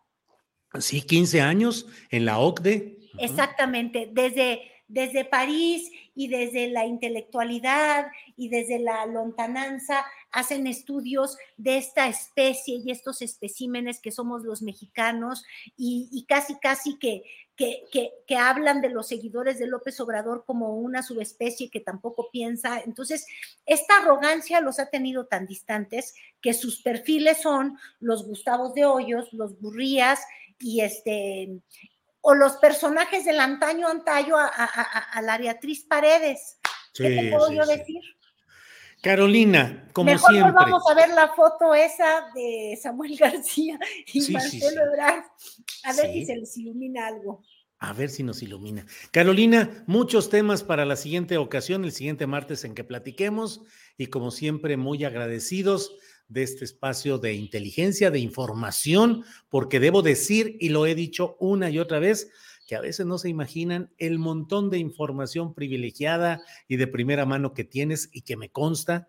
Este, así es que a veces las palabras de Carolina son palabras que tienen ese sustento de una información que ya quisiéramos tener algunos columnistas, Carolina. Ay, no, hombre. Tú, tú me quieres con el corazón y tú sabes, yo nunca me tomo nada demasiado en serio pero pues hay que tomárnoslos de pronto con humor. Lo que pasa es que el humor es lo que se nos está yendo. Así es, también. Carolina, gracias, gracias por esta eh, ocasión, por este martes 28 y nos vemos en próxima cita. Gracias, Carolina. Nos vemos en ocho días. Hasta luego. Bien, pues es el martes 28 de marzo, son las dos de la tarde con dos minutos y vamos a pasar de inmediato. Déjeme ver nada más eh, un comercialito de unos segundos para agarrar un poco de aire y regresamos con la mesa de periodistas que ya está puesta. Regresamos en segunditos.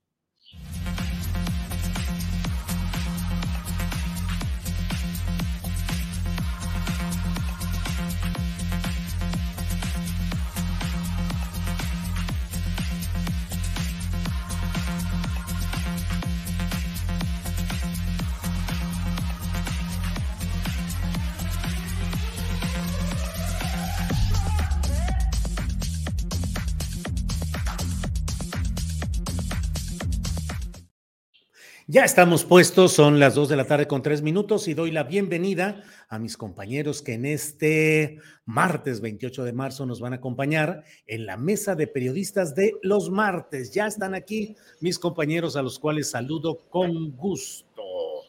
Eh, Arnoldo Cuellar, buenas tardes. Hola, buenas tardes. Saludos a Temoris y al evanescente Arturo. Al evanescente, efectivamente. Alguien abdujeron a, Arturo Rodríguez, estaba ahí y de repente una nave espacial coahuilense llegó y lo agarró. Ya está aquí de nuevo. Arturo, buenas tardes. Hoy, buenas tardes, ¿cómo están? Pues aquí echándote carrilla, pero yo te defiendo, Arturo. Ya me di cuenta, ya me di cuenta. Órale. Temuris Greco, buenas tardes. Si, si una nave eh, extraterrestre está abduciendo gente en México, eso sería materia de investigación del señor Cuellar, por supuesto. Sería... ¿En serio, Arnoldo? ¿Qué, qué, sí fue? ¿Sí lo abdujeron? ¿Sí van a llegar las naves extraterrestres que nos andan monitoreando o no? Estoy a punto de recibir una demanda de daño moral de Jaime Maussan porque me, me identifican mucho con él y dice que es una imagen construida por años, pero bueno, es involuntario. Es involuntario. bueno, saludo nada más a Arturo Acillero y a Arnaldo. Muy bien, Temoris, gracias. Eh, Arturo, Arturo Rodríguez, este, pues ya entramos al terreno político de las ternuritas. Marcelo Ebrar dijo, luego de que Claudia Sheinbaum declaró a los compañeros de Milenio que invitaría a Marcelo Ebrar y a Dan Augusto a su gabinete en caso de ella ganar la presidencia, que dijo que sí era posible que ella fuera la próxima presidenta, y Marcelo Ebrard dijo, qué tierna, qué tierna se ve. ¿Cómo opinas, qué, piensas de estas ternuritas, Arturo Rodríguez? ¿Estamos en etapa de algodones y bombones o de catorrazos en serio, Arturo? Yo creo que ya empezaron desde hace tiempo los catorrazos en serios, algunos son muy soterrados, eh, me parece que eh, hay un momento eh, que es clave en pues, la confrontación entre las llamadas corcholatas. Ese momento es el de la boda de, por cierto, tu entrevistado, Santiago Nieto Castillo, este, que me parece que es el parteaguas de, de los golpes bajos, soterrados, que, pues no necesariamente vemos, pero que sabemos que están ahí, que están sucediendo y que, bueno, pues tienen eh, o se inscriben en la dinámica de la sucesión presidencial del 24. Y naturalmente... ¿fue golpe, ¿Fue golpe armado el que le dieron a Santiago Nieto? ¿Fue una orquestación política? Yo creo que fue un golpe que quisieron darle a, a la jefa de gobierno este, eh, en aquella ocasión hay que recordar que el, escándalo de la boda, más que la boda en sí misma, fue la detención de una aeronave con mucho dinero en efectivo, eh, tripulada de, por eh, Juan Francisco Ili Ortiz y por una funcionaria del gobierno capitalino. Secretaria de Turismo, creo. Exactamente. Por cierto, una descendiente de, de Victoriano Huerta. Este, y, bueno, pues eh, en, esta, en, esa, en ese episodio me parece que la forma en la que fluyó la información eh, por parte del Servicio Exterior Mexicano tenía una intencionalidad política, perjudicar a la jefa de gobierno y con esa exhibición en un contexto en el que el presidente de la República estaba haciendo, digo, todos los días hace reclamos a los medios, pero en ese eh, contexto concreto había estado teniendo expresiones eh, sobre Juan Francisco Ili Ortiz, como uno de, los miembros de la oposición, un, epíteto que le carga también a, Alejandro Junco, el, del periódico Reforma. Entonces, eh, creo que ese es un punto de partida porque además eh, se revierte al momento en el que las publicaciones periodísticas tienen una gestión de la crisis, digámoslo así, que eh, terminan perjudicando, sí, a la jefa de gobierno, que pierde a su secretaria de turismo, aunque pareciera que sin mucho dolor, pero sobre todo a quienes generaron el golpe, es decir, el grupo de Marcelo Ebrard, que pierde pues a un alfil importante como lo era Santiago Nieto. Entonces, eh, me parece que ahí hay un, punto eh, de partida, una, eh, un escenario clave que va materializando pues lo que ya se percibía desde la propia elección de dirigente de Morena y destacadamente en la intermedia de 2021.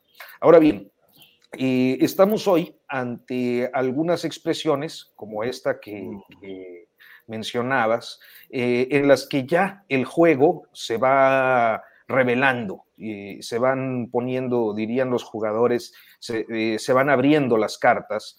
Y bueno, lo que parece un, acto de generosidad de, eh, Claudia Sheinbaum al decir que incluirá a, estos dos, eh, a estas dos personalidades que contienden por la nominación, pues eh, tiene naturalmente una intencionalidad política, decir que los va a sumar porque ella será la candidata y es respondido creo que de una manera muy poco afortunada porque hay una connotación en esta expresión ternuritas que pudiera interpretarse hasta como un acto relacionado con el género, eh, pero que además no tiene el ingenio eh, que sí tuvo la primera expresión de la jefa de gobierno al decir que lo sumará a su gabinete. Pero bueno, son los primeros escarceos. Yo creo que de aquí al mes de julio vamos a ver que se estarán dando con todo.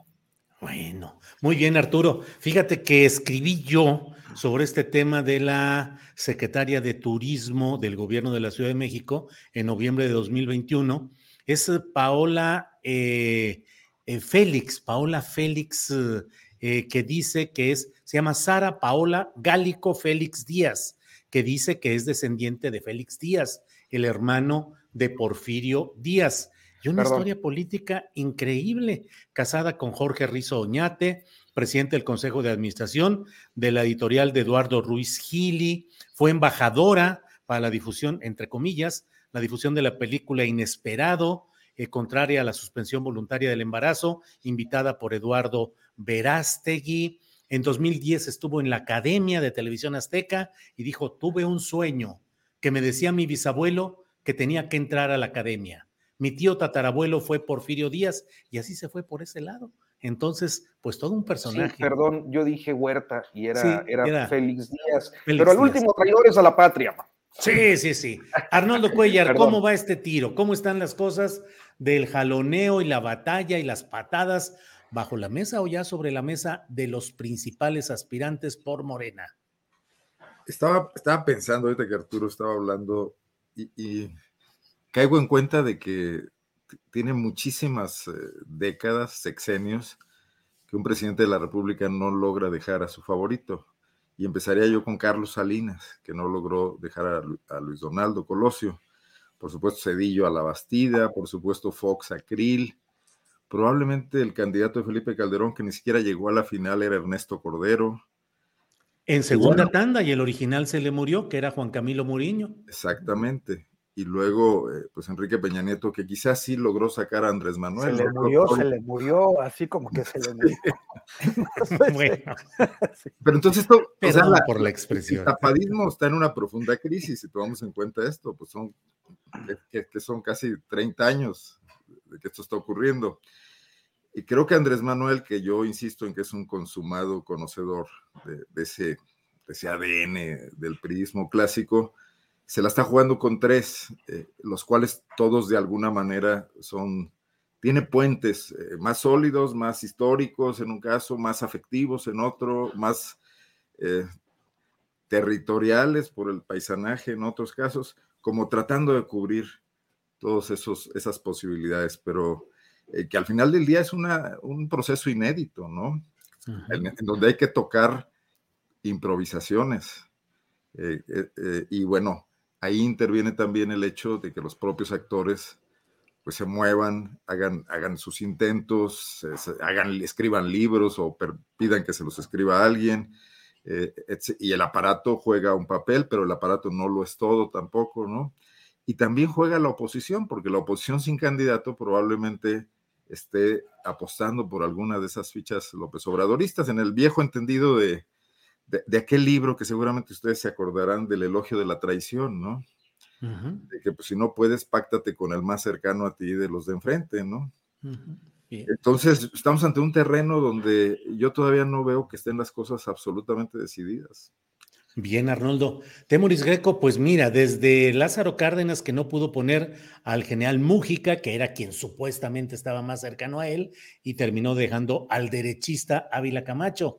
Y luego se vino una etapa en la cual el propio mm, Gustavo Díaz Ordaz sí pudo colocar a Luis Echeverría, pero Echeverría de volada comenzó a hacer minutos de silencio por los caídos el 2 de octubre y las cosas se tensaron incluso en la propia campaña presidencial. Y a partir de ahí ya no fue fácil esa suerte máxima de la política mexicana, que es el tapadismo y el destape del deseado. A lo mejor el último que pudo hacerlo fue Miguel de la Madrid, que sí pudo dejar a la continuidad neoliberal con Carlos Salinas de Gortari, pero de ahí para adelante no más nada. Temoris, Estamos en presencia ya de una especie de cierre entre eh, Marcelo Ebrard y Claudia Sheinbaum, o crees que todavía están abiertas muchas cartas más, Temoris? Bueno, nada más este, sobre, sobre esto que dices, bueno, tampoco, o sea, Cárdenas eh, no pudo dejar a Mújica, pero Cárdenas fue también quien, quien subió a, a Plutarco Elías Calles a un aeroplano y lo mandó fuera del país porque, porque Calles quería pues proseguir su maximato sobre, sobre Cárdenas y Cárdenas no se dejó. Por cierto que cuando llegó la policía a detener a Calles y a subirle a ese aeroplano, estaba leyendo Miluch de, de, Adolf Hitler. Este, y también otra cosa, ya, ya, ya, que andamos por ahí, por esas épocas, me, me llama la, la, atención que la exsecretaria de Turismo, eh, bueno, que su familia haya retenido completo el nombre del abuelo o tatarabuelo, no sé qué nivel tenga, de Félix Díaz este, no, no, no importa nada más su, su, relación con Porfirio Díaz. Félix Díaz encabezó el, golpe de, de, Estado que conocemos como de escena trágica y que condujo a la, a la, al asesinato artero de, de Madero. Y, y, no debería ser un, un, nombre que se recuerde con orgullo, pero evidentemente hay familias que eh, sienten que, que, que, de alguna forma tienen un vínculo con quienes, con las cúpulas de aquella época del, del porfirismo. Y, y, esta señora, pues bueno, o sea, no tiene por qué estar determinada por lo que hizo su, su familia. Ella podría haber sido muy, muy, muy, muy distinta y de, y de hecho formaba parte de un gobierno que lleva la marca de, de progresista. Pero estas re, relaciones con Verástegui, con esta eh, película, eh, pues más, más bien refleja que ella sigue pensando en, en, el, en, el, en, el, en el porfirismo, o sea, sigue pensando, o sea, sigue, sigue teniendo un pensamiento propio de la derecha. Y, pues bueno, eso no está mal, se, se, se, le respeta, pero yo me pregunto qué hacía en un gobierno progresista, un gobierno de izquierdas. O sea, también, bueno, eso está muy raro. Y no, yo no creo que esté definido todavía el, el tema.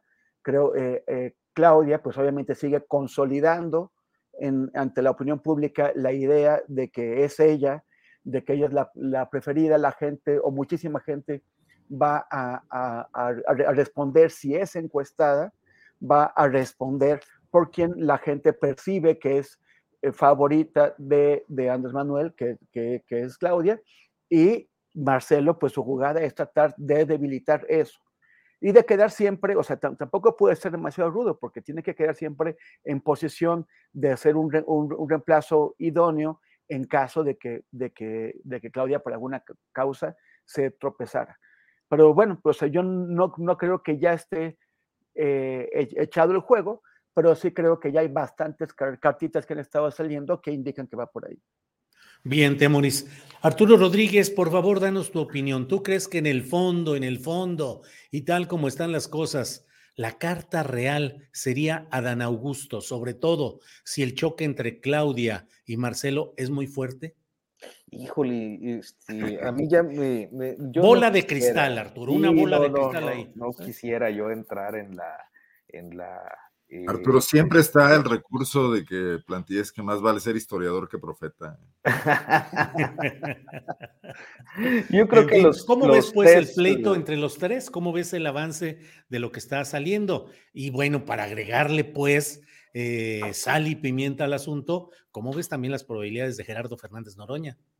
Mira, yo creo que el, el caso de los tres punteros, que eh, podemos considerar son Claudia Sheinbaum, Marcelo Ebrard y Adán Augusto, eh, es el de tres personalidades que algo tienen en común con el presidente López Obrador. Hay en el caso de Marcelo Ebrard y de Adán Augusto, pues un origen eh, priista similar, sobre todo de, este, de estas alas eh, progresistas dentro del PRI de los 80 y de los 90, que eh, quizás de manera tardía, pero a final de cuentas lo hicieron, se animaron a sumarse a la escisión partidista de la cúpula, la ruptura de la cúpula en el 80, del 87, López Obrador lo hizo en el 89, para, cuando se fue al PRD, este, Marcelo Ebrard tardó un poquito más, debió ser hasta ya bien entrados los 90, y Adán Augusto, pues ya en los 2000.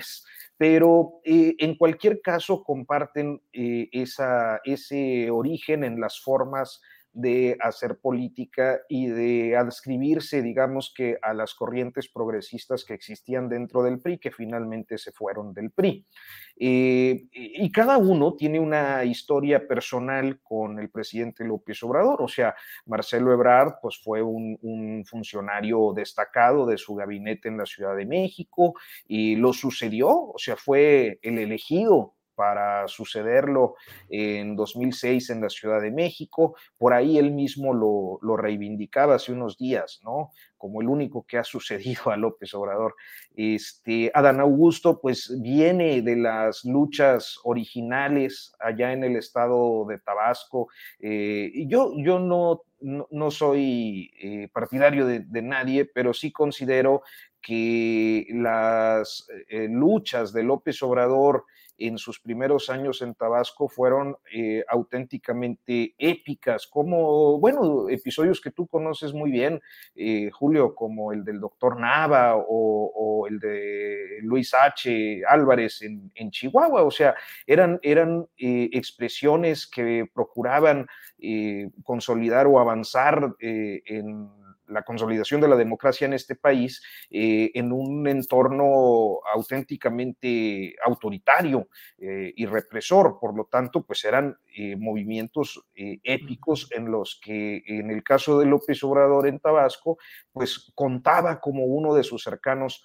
a Adán Augusto López. Y me parece que eh, de alguna manera el caso de Claudia Sheinbaum es el de pues la izquierdista más notoria de los tres ideológicamente pues ha tenido una trayectoria eh, cercana o mejor dicho dentro de las izquierdas eh, partidistas y en su oportunidad universitaria este, y, y bueno tiene eh, este eh, digamos que punto de empatía con el presidente López Obrador con quien además ha sido eh, notablemente disciplinada entonces creo que en el caso de los tres pues hay puntos de coincidencia.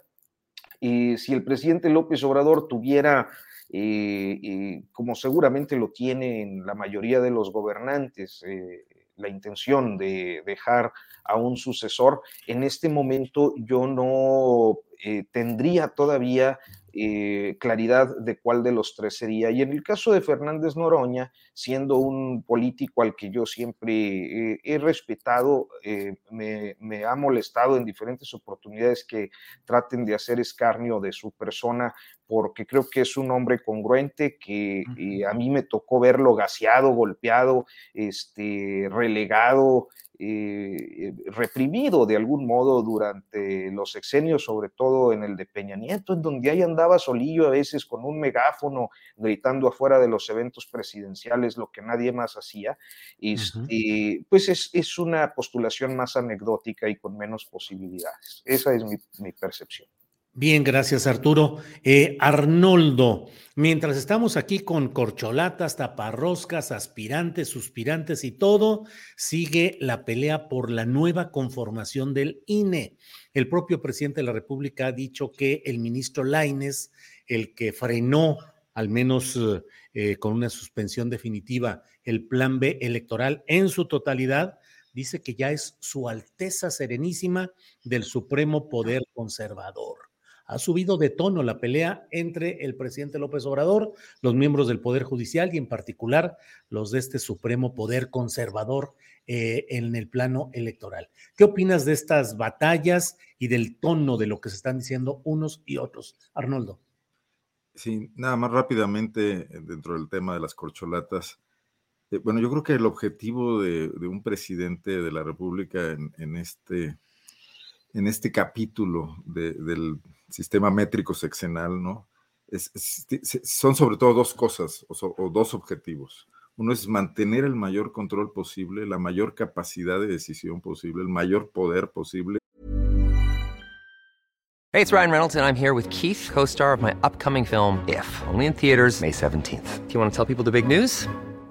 All right, I'll do it. Sign up now and you'll get unlimited for $15 a month in six months of Paramount Plus Essential Plan on us. Mintmobile.com slash switch. Upfront payment of $45 equivalent to $15 per month. Unlimited over 40 gigabytes per month. Face lower speeds. Videos at 480p. Active Mint customers by 531.24 get six months of Paramount Plus Essential Plan. Auto renews after six months. Offer ends May 31st, 2024. Separate Paramount Plus registration required. Terms and conditions apply if rated PG. I'm Sandra, and I'm just the professional your small business was looking for. But you didn't hire me because you didn't use LinkedIn jobs. LinkedIn has professionals you can't find anywhere else, including those who aren't actively looking for a new job, but might be open to the perfect role, like me. In a given month, over 70% of LinkedIn users don't visit other leading job sites. So if you're not looking on LinkedIn, you'll miss out on great candidates like Sandra. Start hiring professionals like a professional. Post your free job on linkedin.com/achieve today. Alargarlo en el tiempo conforme se acerca el fin del sexenio. Cosa que, por ejemplo, no pudo hacer Fox cuando le renunció Felipe Calderón y se fue a la libre y, cosa que tampoco pudo hacer Calderón cuando los gobernadores priistas, la Federación de Gobernadores Priistas, que lo había respaldado en el 2006, eh, se encargó de construir la candidatura de Peña Nieto, ¿no? Y yo creo que aquí el presidente está volviendo a esa liturgia, eh, eh, conservando este, este asunto de los tres candidatos, los cuales de alguna manera se mantienen en una carrera, bueno, dos de ellos, más bien parejera, le permite a él conservar el mayor margen de maniobra en su momento. Y el segundo punto es cuidar su legado, bien sea, eh, llamémosle legado al, hecho de intentar una transformación profunda del sistema político nacional, como pretende Andrés Manuel, o bien a que trasciendan los negocios y los compromisos que hizo, como ocurrió con Cedillo, como ocurrió con Salinas, como ocurrió con el propio Calderón, con las empresas españolas y con Peña Nieto, con las reformas estructurales, sobre todo en el sector energético, ¿no? Entonces, pues, serían las dos cosas que habría que estar observando, más que los nombres de las personas.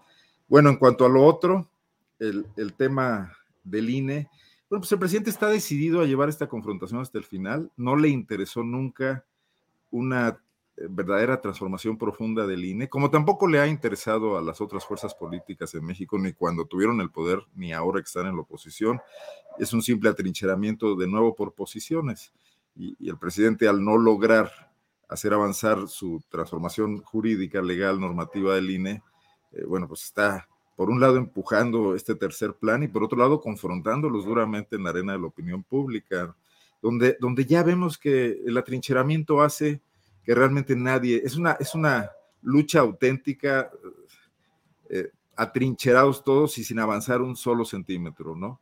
Eh, y hasta ahora el presidente calcula que su avance es mucho mejor, que su avance ocupa territorialmente o electoralmente, mejor dicho, más espacio que de sus contrincantes, y le dan mil pretextos para que él pueda lanzar estos ataques al Poder Judicial, que no cuenta con las mejores eh, credenciales en general y que es, un poder que solamente lo protege el hecho de que en México no haya una prensa especializada en revisar a fondo cómo resuelve muchísimos juicios el Poder Judicial. Realmente tenemos una, una, un vacío lamentable de información en el tema de la cobertura de los procesos judiciales en México, si no se evidenciarían muchísimas más decisiones controvertidas, eh, favoritismos, etcétera, en los juicios que se siguen en todo el país. Para empezar, no tenemos ni siquiera periodistas especializados en seguir estos procesos que luego se alargan demasiado en el tiempo y que nadie les da la, suficiente importancia y, eso les genera una aura de protección, este, carácter inmaculado que pretenden darles a alguno y que están muy distantes de, de tenerlo. No sé si recuerden que hace unos días se anunció en Guanajuato la detención de los, de los asesinos de las seis mujeres que estaban primero desaparecidas y luego localizadas en una fosa. Pues está ahorita circulando la información de que ya fueron liberados y aparentemente es por un juez federal hasta donde me dice, no tengo mayores detalles, pero bueno, como esto están pasando muchísimas cosas en, en todo momento. El presidente lo sabe, seguramente lo tiene medido. Desde luego esto no ayuda a construir nada, pero sí ayuda a que se mantenga este clima donde la crispación juega a favor de mantener el poder, ¿no? Bien, pues uh, gracias Arnoldo. Temoris Greco, pues se viene ya la nueva conformación del, eh, de esta parte del poder electoral que es el INE.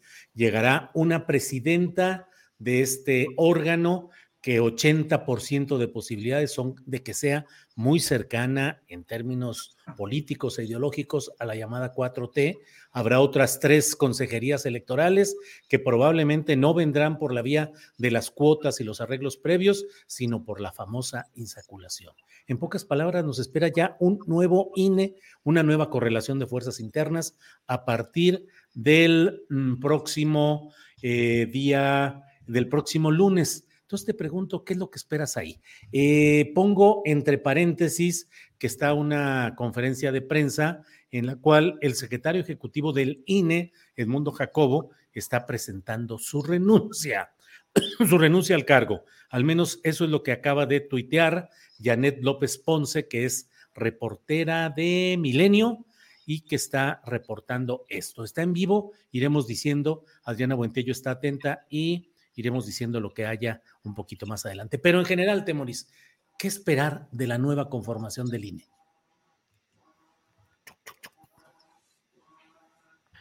Perdón, es que estaban este, la, niña de los colchones, pero súper activa aquí abajo. Yo creo que eran dos camionetas y está, pero intensísimo. Entonces, por eso. Compramos libros baratos que vendan, no, cassettes, ¿no? Sí, colchones y, bueno, box springs y eso.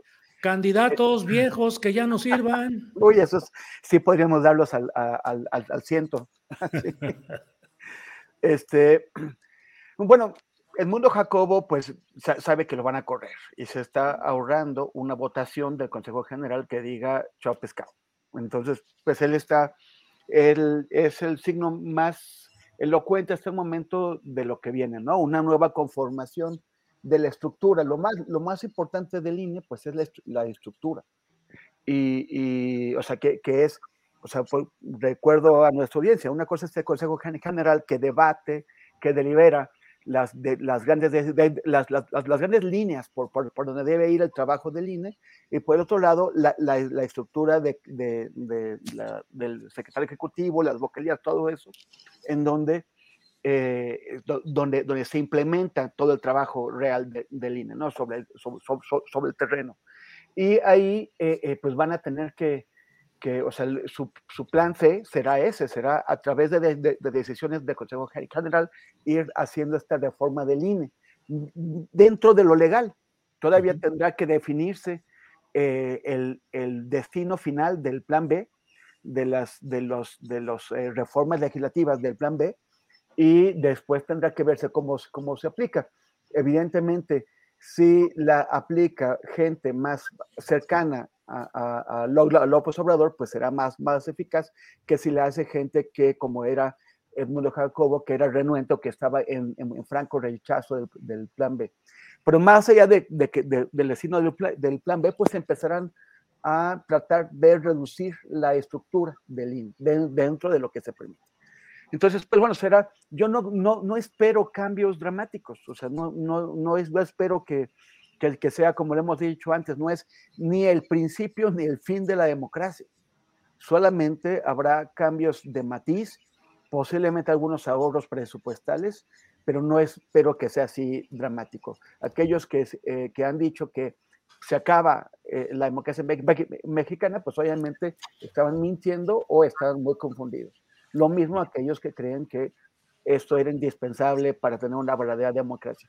No ha habido nadie, y bueno, eso creo que ya lo señaló Arturo, en realidad no ha, no ha, no ha, habido nadie con el interés real de, de, llegar al fondo de los problemas del, del, sistema electoral mexicano, que sobre todo es el tema de los, de los dineros, del uso constante, sistemático de, dineros ilegales, de, dineros no reportados en los gastos de absolutamente todos los partidos políticos mexicanos. Esa es la clave, es lo que, es, lo que conduce a la compra de voto, es lo que lleva a desequilibrios en la competencia, es lo que, es lo que expone a candidatos y a partidos a la corrupción, a cochupos con grupos criminales, con grupos empresariales. Entonces, eh, ese tendría que ser el objetivo de una reforma de fondo pero nunca la han querido tocar, porque entonces también perderían el acceso a esos dineros, que es lo que les interesa. Claro, bien. Em, Arturo, antes de pedirte tu comentario, déjame pedir que pongan, aunque sea unos segunditos, de la conferencia de prensa que está dando Edmundo Jacobo, quien renuncia al cargo de secretario ejecutivo del Instituto Nacional Electoral. Por favor. Vianelo, sus enseñanzas. Muchas gracias. Gracias, señor secretario. Eh, en la lista de preguntas, en primer lugar, Claudia Flores, eh, de N. Gracias, eh, Claudia. Señor, buenas tardes. Em, quisiera preguntarle, ¿esto implica que después del recurso que usted presentó, el amparo que se le concedió para quedarse en el instituto, pues ya usted ya no va a participar en esto que el Consejo y usted han llamado la defensa legal del instituto frente al plan B? ¿Se va usted con la convicción de que la Corte tiene los suficientes argumentos del instituto para declarar, como ustedes lo buscan, la invalidez de la, ah, del plan B de la reforma electoral? Eso por una parte. Preguntarle también, ¿se va usted eh, con la conciencia tranquila? ¿Ha habido señalamientos de que pues hay excesos y ha habido en los últimos años excesos en los gastos del instituto, una burocracia llamada dorada a la que usted eh, pertenecía según esos señalamientos. Eh, encontrarán cuentas claras y ninguna eh, cuestión que pudiera dar lugar a que se justifique esos señalamientos en contra de quienes encabezan hoy el instituto, incluido usted, con todo respeto. Y también preguntarle, Bien, pues vamos, Andrés, vamos, porque si no, aquí nos pasamos todo el programa y además este queda en suspenso, así en el momento de qué va a responder Edmundo Jacobo, que sea como sea, se, se va, deja la Secretaría Ejecutiva. ¿Qué significa esto, Arturo Rodríguez? Eh, ¿Un reconocimiento de una realidad? ¿Qué, Arturo? Yo iba a decir que eh, a veces creo que los reporteros, reporteras hacemos preguntas demasiado largas. Sí, sí, sí. no, bueno, en la mañanera, uy. Ah, no, no, no, no. Posicionamientos políticos plenos, manifiestos a la nación. Discursos magníficos, algunos de ellos. Nah, no es cierto. Están bien pintos. Se pasan, la neta. Este, ahorita todo el tramo estuvo, fue prácticamente la pregunta de la compañera y bueno, este, pues mira, yo creo que ya estaba muy problematizada su posición. Este, naturalmente, eh, el día de, el viernes es el último día de, eh, pues el Consejo General como lo conocemos. Hay eh, pues una renovación de varios espacios, son ¿qué? ¿Seis? ¿Seis consejeros? ¿Cuatro consejeros? Cuatro los nuevos que entran, cuatro. Cuatro consejeros y eso pues modifica eh, el equilibrio de fuerzas en el Consejo General, principalmente por una razón. Mira, yo creo que y en esto tenemos que tratar de ser muy objetivos. Me parece que eh, los aspectos técnicos que ha expuesto el, Consejo General, eh, por ejemplo, en relación al Plan B, son pertinentes, tan pertinentes que inclusive aquellos consejeros, consejeras que son afines a la 4T y que fueron impulsados por, por el actual gobierno de la República, han, eh, pues, se han opuesto eh, no solo al plan B, sino también a las reducciones presupuestales, porque hay una operatividad que se basa en un trabajo eh, pues que es realizado, me parece que por, eh, es mi punto de vista, respeto los de los demás, naturalmente yo creo que hay un, trabajo profesional de carrera dentro del sistema electoral que tiene un costo y que bueno, pues no se puede desarticular de la noche a la mañana eh, mientras no exista un, sistema lo suficientemente eficaz y confiable. Y en eso han estado de acuerdo consejeros y consejeras afines a la 4T, no solo Lorenzo y Ciro, que son como los villanos de la, de la historia. Entonces, con, el arribo de cuatro nuevas, nuevos consejeros, y creo que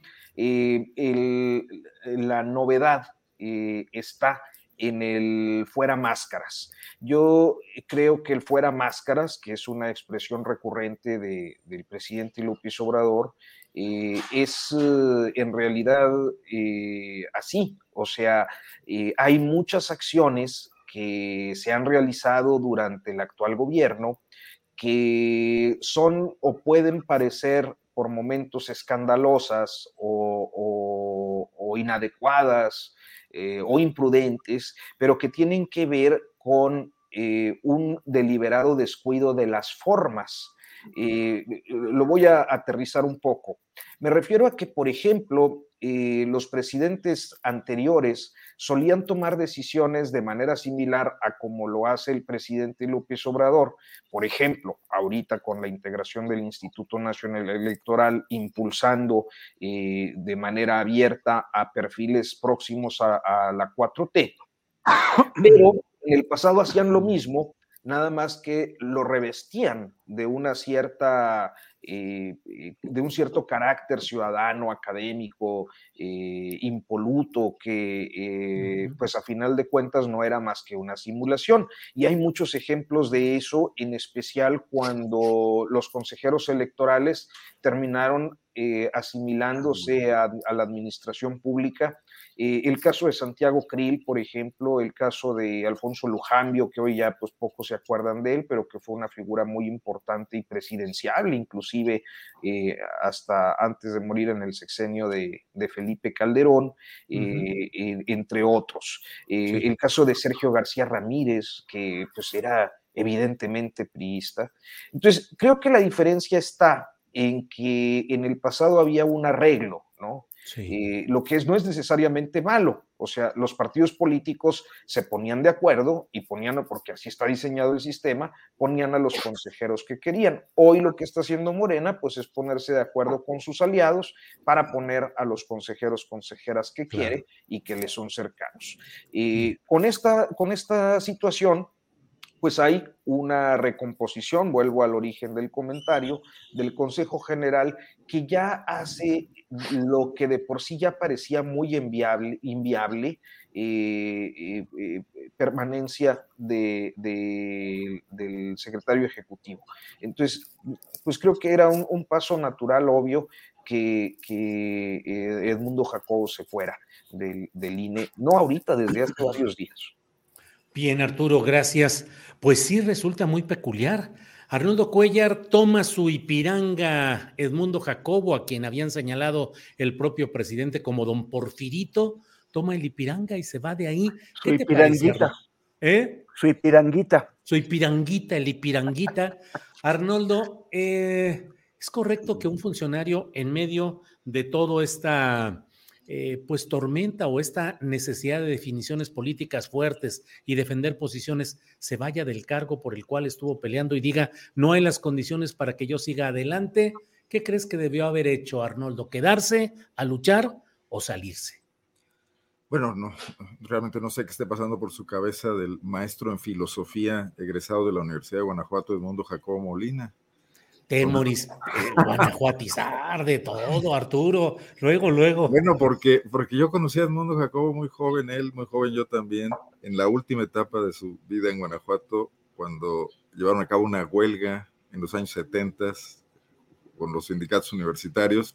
Luego se fue a Guanajuato expulsado, por cierto, por el gobierno político de Luis H. Ducón, junto con otros académicos a los que consideraban unos revoltosos qué vueltas da la vida, porque eh, ahora es un funcionario totalmente o muy lejano a aquellos orígenes, eh, pues de sindicalista de izquierda, ¿no?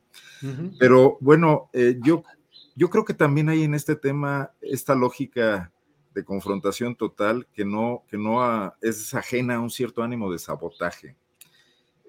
decía Arturo que antes había acuerdos que ocultaban lo que hoy Andrés Manuel López Obrador ha destazado en la mesa a la vista de todos, ¿no? Para que desde el Poder Ejecutivo y usando a las cámaras como oficialidades de partes, el presidente lograra pues, hacer su santa voluntad en órganos autónomos, en, en, el Poder Judicial, como Felipe Calderón con el caso ABC, e, etcétera, etcétera, ¿no? Pero a mí no me parece que eso signifique una mejora. O sea, que este exceso de sinceridad del presidente de la República sea mejor que la hipocresía de los periodistas y de los panistas. Al final de cuentas, lo que tenemos es una cuestión disfuncional donde no existe una verdadera división de poderes, los órganos autónomos son un paliativo ante la inexistencia de esa división de poderes y es la cesión de parcelas de poder a sectores de la sociedad civil para que participen en el arreglo cómplice en esta, en, este, en esta democracia de compadres, así como el capitalismo de compadres, ¿no?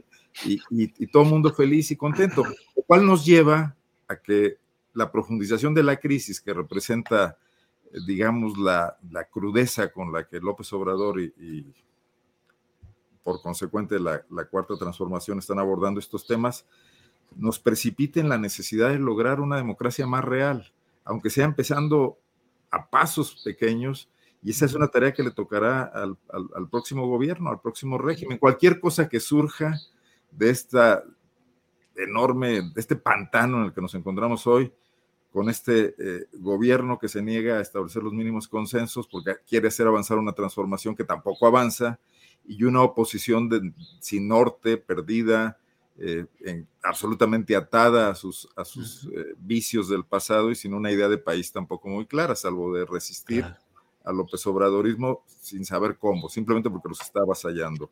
Pero de aquí vamos a salir con una enorme encomienda como sociedad. O sea, este INE va a estar, eh, como quiera que resulte, enormemente cuestionado, porque además todo indica que ganará la elección quien eh, más cuestionó a ese INE, ¿no? Eh, y eso hará que sus opositores lo acusen a, la hora de los arreglos, que, lo, que lo, saquen de las, del marasmo actual de ser parte de esa situación. O sea que de alguna manera López Obrador está deslegitimando el muy probable e inminente triunfo de su causa política en el 2024 al haber hecho toda esta maniobra en contra del árbitro electoral, que si bien había estado viciado, tampoco podía hacer demasiadas cosas, tampoco podía hacer fraudes electorales, estaba acorralado. Si hubo fraude electoral en el 2006, el INE solo se prestó a él, porque detrás de eso estuvo Felipe Calderón, perdón, eh, bueno, sí, Felipe Calderón como candidato, Vicente Fox y, y Salinas de Gortari y Diego Fernández de Ceballos y el empresariado popular mexicano. Claro. El INE fue ese instrumento y esta vez yo creo que, que, no existía toda esa posibilidad. Bien, Arnoldo. Temoris, le voy a dar un rayoncito aquí a la guanajuatización, porque mira, Edmundo Jacobo fue de izquierda allá y luego terminó en lo de ahora. Eh, Leonardo Valdés Zurita estuvo por allá, fue maestro y no sé cuántas cosas, y luego terminó, como ya vimos también. Y ahora está muy presente, según lo que me han platicado, Jorge Alcocer Villanueva, eh, originario de León, Guanajuato, que fue coordinador de asesores en la estancia de Olga Sánchez Cordero en la Secretaría de Gobernación, tuvo a Jorge Alcocer como coordinador de asesores. Y antes Malio Fabio lo tuvo también. Sí, sí, y fue también coordinador de algo en el equipo de transición de Felipe Calderón y quiso crear partidos de izquierda. Es una izquierda declinante como la de, la de Edmundo Jacobo, la de Leonardo Valdés Urita, eh, y ahora, según me han platicado, pues es una de las personas que está muy cercanas en la asesoría de Berta Alcalde Luján, que se supone que es la favorita para ser la presidenta del INE. Si llega al INE, a lo mejor Alcocer Villanueva tiene una presencia importante ahí y la discusión de fondo va a ser quién le va a entrar como el poderoso suplente de Edmundo Jacobo Molina en esa Secretaría Ejecutiva. Temunis, ¿qué esperar de este nuevo INE? Sí, no lo sé, o sea, sí, eh, pero Alcocer fue representante del Partido Mexicano Socialista en el 88. O sea, él, él se aventó todas las, las discusiones de la, del, del, fraude electoral de que, que, que operó, que, que, creó y operó Manuel Bartlett Díaz. y, y, pues bueno, este, en, en, entre otros, es que el, el, la capacidad del sistema de fagocitar gente, pues es enorme, ¿no? O sea, lo hemos visto también con Lorenzo Córdoba y con Ciro Murayama, quienes, quienes llegaron allá eh, pues, con un halo de personas de izquierda propuestos por el PRD, no fueron propuestos por el PRI eh, eh, originalmente. Y, y, pues y de la misma forma en que el sistema también ha fagocitado periodistas que hace muchos años eran grandes promesas de, de, de independencia periodística y que ahora pues son este, también instrumentos del, del, del sistema. Que si también otra cosa que tiene Alcocer es que es una experiencia, pues sí, o sea, él es un experto en, en, temas electorales. Él creó la revista Voz y Voto, que es, que es una de las pocas que se dedica. Hace, hace, hace un momento que estaba eh, eh, Arnoldo eh, pues lamentando con que, que, no tenemos un periodismo especializado en temas judiciales fuerte, pues este, bueno, por, por, lo menos sí hay algunos medios que se han especializado en, en temas electorales, como, como es esta revista. Entonces, no, es, no he seguido en los últimos años al COSER, no sé qué es lo que ha hecho, pero pues este, igual eh, eh, trabajando ahora con, con, con, eh, con, Berta, perdón, se me va el nombre. Alcalde Luján. Con, con Berta Alcalde Luján, este, podrá hacer algo, no sé, vamos a ver qué es lo que pasa. Pero, pero pues sí, en el caso de, la, de, los, de los izquierdistas guanajuatenses, pues que yo no sé si, si traen este, ahí la, eh, la, la, cruz dentro que, que, que, no se veía hasta que de pronto la cruz alguien se las encontró. sí. Ajá. Bueno, de, de, ratito te toca para hechos, ¿eh, Arnoldo? Sí, a ver. No, rápidamente, Edmundo Jacob es originario de Baja California, entiendo, no sé de qué municipio, y aquí estudió filosofía en Guanajuato. El Alcocer sí es genuinamente leonés, pero muy tempranamente viajó a Ciudad de México, allá fue miembro del Partido Comunista Mexicano, incluso sí, primero. Sí y del PSUM y del P PCM, PSUM, PMS y no sé cuánto. Y un tipo brillante y talentoso en su momento, un, un buen eh, representante de la izquierda en los órganos electorales dando batallas ahí contra. Pues bueno, sí, sí, sí, yo creo que hizo, hizo un gran trabajo y en algún momento en, en, en, esos vuelcos que dio el PRD tan tremendos fue una de las primeras víctimas, ¿no? Uno de los primeros que salieron rodando de, del partido hace eh, pues, 30 años. Y Leonardo Valdés solo estuvo aquí de vacaciones un tiempito mientras este, se divorciaba, perdía la chamba en México y vino aquí a recalar a la Universidad de Guanajuato para establecer una cátedra, un restaurante y un curso de enología. Mira, pues excelente. Arturo Rodríguez, eh, pues estamos en estos temas electorales y se habla de que Alito podría dar el voto del PRI para la resolución del asunto de los nuevos consejeros, pero ya dijo Alito que ni más, que el primo, que no va a haber primor en el voto a consejeros del INE. ¿Cómo ves uh, la postura de Alito, de los de la oposición en este proceso que ya está calientito? Ya vamos a tambor batiente respecto a la designación de las cuatro nuevas consejerías, Arturo. El Botox Oye, en, el caso de, de, de, lo que se estaba planteando ahorita, yo nada más añadiría que ahí en Guanajuato son bien quién sabe cómo. Bien quién sabe cómo. bien así. el altiplano, el bajío. Nada que decir. Ya, nada que decir. Síguele con tono norteño, por favor, Arturo Rodríguez. Oye, pues no, mira, este, yo creo que eh, el, hay una votación precedente que fue eh, la reforma que se hizo a la recientemente aprobada Ley General de Comunicación Social, en la que Morena y PRI alcanzaron un acuerdo. Eh, es un acuerdo que tiene que ver con eh, el, el, asunto publicitario, artículo 27. Pues yo he trabajado el asunto porque creo que era verdaderamente asfixiante para el ecosistema de medios en este país y se había establecido el 0.1% de los presupuestos para publicidad, lo que dejaba pues prácticamente en, muy, muy poquito dinero a muchos estados y, y, municipios. Y los propios morenistas, muchos de los políticos morenistas o varios de los políticos morenistas son propietarios de medios de comunicación eh, en los estados de la República. Eh, Jaime Bonilla en Baja California, este, el propio Ignacio Mier en Puebla, Uh -huh. y, y, Cantón Cetina, pues uno de los grupos más beneficiados de, de la publicidad oficial en estos años. Uh -huh. este, eh, Salgado Macedonio, me parece que tiene por ahí también, eh, no, no, sé si la jornada o algún otro medio. Tuvo la franquicia de, de, la jornada. Tuvo la franquicia, ¿verdad? Ya no. Este, y así, hay, hay varios uh, eh, políticos morenistas que pues estaban dando un balazo en el pie. La propia Claudia Sheinbaum había presupuestado cerca de 800 millones de publicidad oficial para el 2023, la habían dejado en, en 200 con esa restricción, de manera que ahora y se ponen de acuerdo. Hay que recordar que la Ley General de Comunicación Social fue una de las primeras que pasaron del plan B por las dos cámaras y, que bueno, pues aún eh, se encuentran en discusión en la Suprema Corte porque también fueron las más, eh, las primeras y muy impugnadas. Era la de comunicación y era la de responsabilidades administrativas.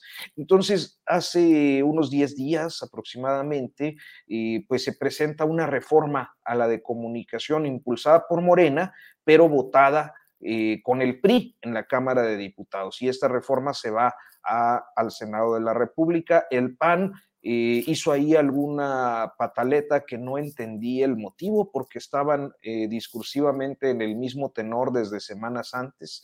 Eh, así que no me parecería raro, pero tampoco me parecería insano. Yo creo que el, el problema de la vida pública de estos años es que las posiciones se radicalizan de tal modo que es imposible alcanzar acuerdos y consensos. Y yo insistiría, no me parecería raro y además me parecería deseable que quienes lleguen al Consejo General lo hagan pues a partir del consenso de, la mayor cantidad de fuerzas políticas representadas eh, en, el Congreso. Este, Alito dice que no, pero bueno, eh, a estas alturas ya lo que diga Alito Moreno parece que eh, puede o no, quién sabe. Bien, Arturo. Eh, a quienes nos están siguiendo les eh, comentamos que luego de esta mesa estaré con Adriana Buentello para tener más información de esta renuncia de Edmundo Jacobo Molina a la Secretaría Ejecutiva del INE. Y tendremos también una entrevista con uno de los directivos de la Casa del Migrante en Ciudad Juárez, un presbítero, un sacerdote de quienes tienen esta Casa del Migrante, para que nos dé una mayor información y contexto de lo que está pasando por allá. Arnoldo Cuellar, nos quedan dos minutitos por persona para un postrecito. Puedes hacerlo para defender la guanajuatización u otro tema, Arnoldo Cuellar. No, pues yo creo que el tema que no alcanzamos a tocar ampliamente, que es esta, esta muerte lamentable de los migrantes, 40 alrededor de ellos en Ciudad Juárez, en este albergue. Pero yo sobre todo, ya se ha dicho mucho, Julio, tú tocaste muy bien el tema al inicio del programa. Yo solamente lamentar el fraseo del presidente de la República hoy en la mañanera donde parecía que le importaba un poco, le importaba más esta versión eh, justificatoria de que los propios migrantes incendiaron el albergue, como si fuese un asunto accidental, que, que manifestar un, un, pésame, una condolencia seria y sentida, y además partir de ahí a, replantear el tema migratorio que tiene que ser discutido de vuelta, creo que fue eh, pues, más atinado políticamente que en Salazar en un momento dado, ¿no? Sí. Eh, eh, bueno, nada más dejarlo ahí. Sé que esto va a hacer que me vaya todavía peor en el, chat de lo que me ha estado oyendo este día, cosa que absolutamente me parece bien que todo el mundo se exprese. Pero sí siento que siento al presidente ya un poco acorralado con este tema de justificar que su gobierno va muy bien y lamento mucho la falta de un tono autocrítico que haría muchísima falta viendo que hay muchos pendientes. Gracias, Arnoldo. Temuris Greco, postrecito, por favor. Bueno, es que tengo tres postrecitos, entonces los, los voy a hacer más chiquititos. Vienen los postrecitos. bueno, uno, uno en realidad es nada más seguir, lo, que, lo, lo que decía Arnoldo. Aquí hay, o sea, no, los responsables no, no son los migrantes que, que se estaban quejando porque llevaban dos días sin que les dieran agua. Eso en versión de Rocío Gallegos, que es una gran periodista, que lo, lo, dijo esta mañana y es, este, es una periodista de Juárez, de la, de la, de la verdad de Juárez. Sí. Eh, el, y en general, o sea, el, el, el, gobierno mexicano ha asumido un trato, un trato disparejo, un trato desigual, un trato al que nos forzaron con Estados Unidos para retener aquí a migrantes o para recibir a migrantes, pero no está proveyendo las condiciones, las, condiciones para tenerlos en una situación pues mínimamente humana, mínimamente donde puedan beber y no se tengan que revelar. Y el gobierno de Estados Unidos llegó a un acuerdo para enviar a México a personas sin garantizar que en México pueden ser tratadas debidamente, en condiciones humanas. O sea, que hay una responsabilidad de los, de los gobiernos de México y de, y de, y de Estados Unidos, para variar. No son los migrantes que, se están, que están protestando. Evidentemente en ese sitio no tenían las condiciones mínimas de, de protección civil para que no hubiera una, una, una tragedia como esta. Eso es por, el lado. Por el otro son dos anuncios.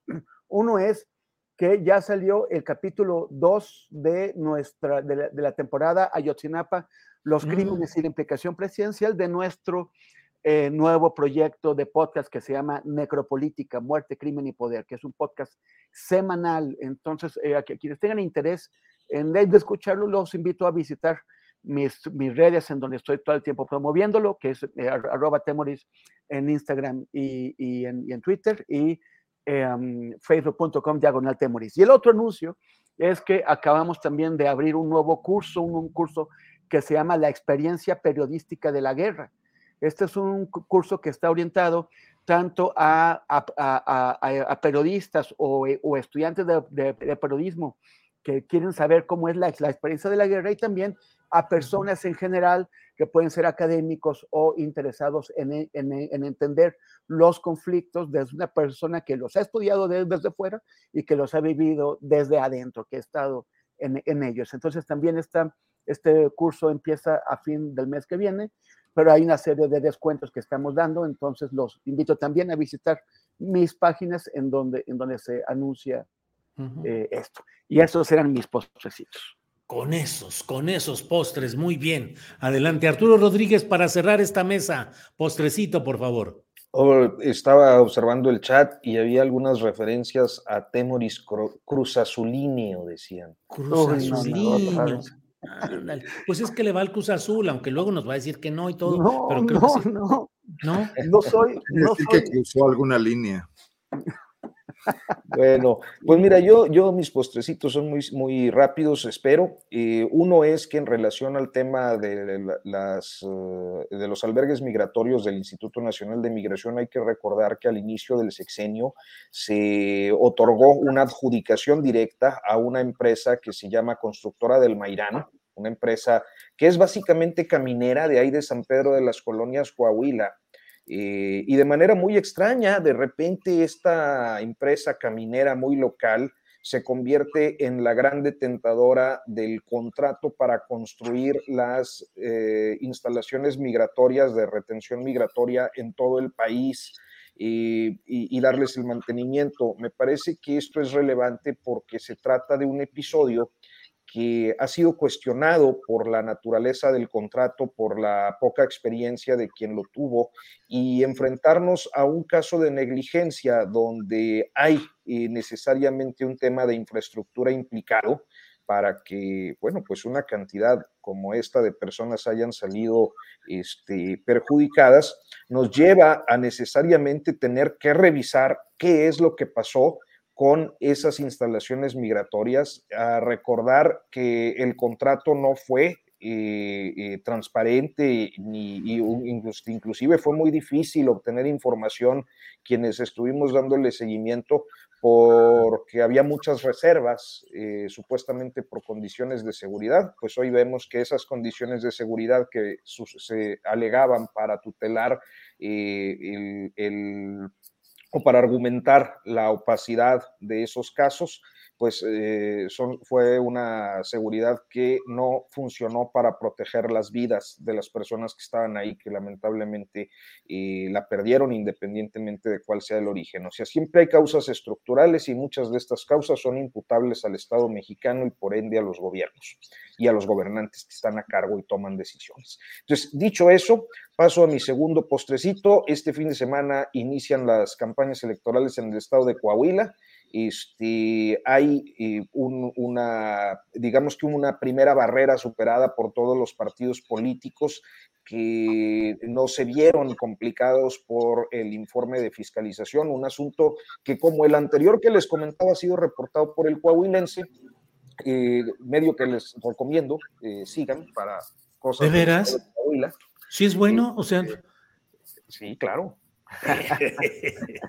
Oye, y por último, pues ya muy eh, finalizar invitándoles también a seguir el podcast México Historias Infames que justo hoy se inauguró en la plataforma Podimo. Eh, es un podcast que conducimos Álvaro Delgado y un servidor en el que repasamos las vidas y sobre todo las infamias de eh, personalidades que han sido detentadoras del poder en los últimos 30 años y cuyas actividades han sido perniciosas desde entonces y hasta la fecha para eh, los mexicanos, para el país. Entonces, eh, iniciamos México Historias Infames. Un primer episodio es eh, sobre Carlos Salinas de Gortari. Álvaro Delgado y yo durante una hora hablamos de diferentes aspectos de su origen, de su pertenencia a las élites del poder político y económico más rancias de este país, de las decisiones más tremendas que se tomaron durante su mandato. Y eh, vamos poniendo, digamos que los puntos sobre las IES en relación a la relevancia de que sigamos y, sigamos hablando de estos asuntos o de esta historia en particular eh, en estos tiempos. Y así seguiremos semana a semana los martes en Podimo. Pueden entrar a, go.podimo.com diagonal historias infames y suscribirse ahí. Es muy importante para nosotros pues que lo hagan así con historias infames eh, después del punto com diagonal historias infames, este, como seguramente Temoris también estará eh, eh, invitando a hacerlo con, con Necropolítica, así eh, podimo.com diagonal necropolítica, porque, eh, eh, lo digo con toda transparencia, el conteo de las suscripciones, pues digamos que se ve reflejado en la modesta percepción que recibimos los periodistas en un proyecto como el de Podimo, al que me ha dado mucho gusto entrar y que además tuvo su lanzamiento espléndido el viernes y, felicito pues a Gwendolyn Perla que está a cargo de, de esta plataforma de origen danés que acaba de llegar a México. Muy bien, Arturo. Muchas gracias. Pues Arnoldo, gracias y buenas tardes. Julio, nada más agradecer los comentarios en el chat, los que mandan buena vibra y los que mandan críticas duras, y reconocer a uno muy simpático que dijo que soy un típico clase mediero del Bajío. Pues ni cómo, ni cómo decir que no. Oye, y otro, otro, otro, Gracias, Arnoldo. Otro, otro que se enojó porque, porque criticaste lo de, lo de Juárez y dicen, ah, sí, critica al gobierno del país, ¿a poco también critica al gobierno de su estado? Yo voy, ya no se puede ni pasar por Guanajuato porque lo reconocen, no, y tú eres cuate del Arnoldo, ¿verdad? Y, sí, no, no, ya, ya es portación de amigo prohibido. Sí. tampoco los cronistas te querrán. Por cierto, preguntaban en el chat que dónde se podía leer esto del el juez que soltó a los, a los implicados en, el, en, la, en la masacre esta de las seis mujeres. Lo publicó Milenio León hace unos momentos que es un periódico que en Guanajuato recibe filtraciones privilegiadas del fiscal Carlos Amarripa. Se entiende muy bien el juego, Amarripa está tratando de decir, lo agarramos, pero el juez federal lo soltó. Parece además que los reaprendió por homicidio y los va a presentar a un juez local. Nada más dejo la información completa. Arnoldo Temoris, Arturo, muchas gracias y nos vemos en la próxima ocasión. Gracias a los gracias, Gracias.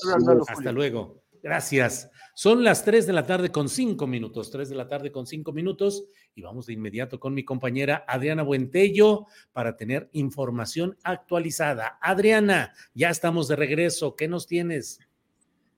¿Cómo estás, Julio? Pues ya tenemos aquí listas algunas, pues algunas de las, eh, eh, pues de las declaraciones que ha dado recientemente en estos últimos minutos.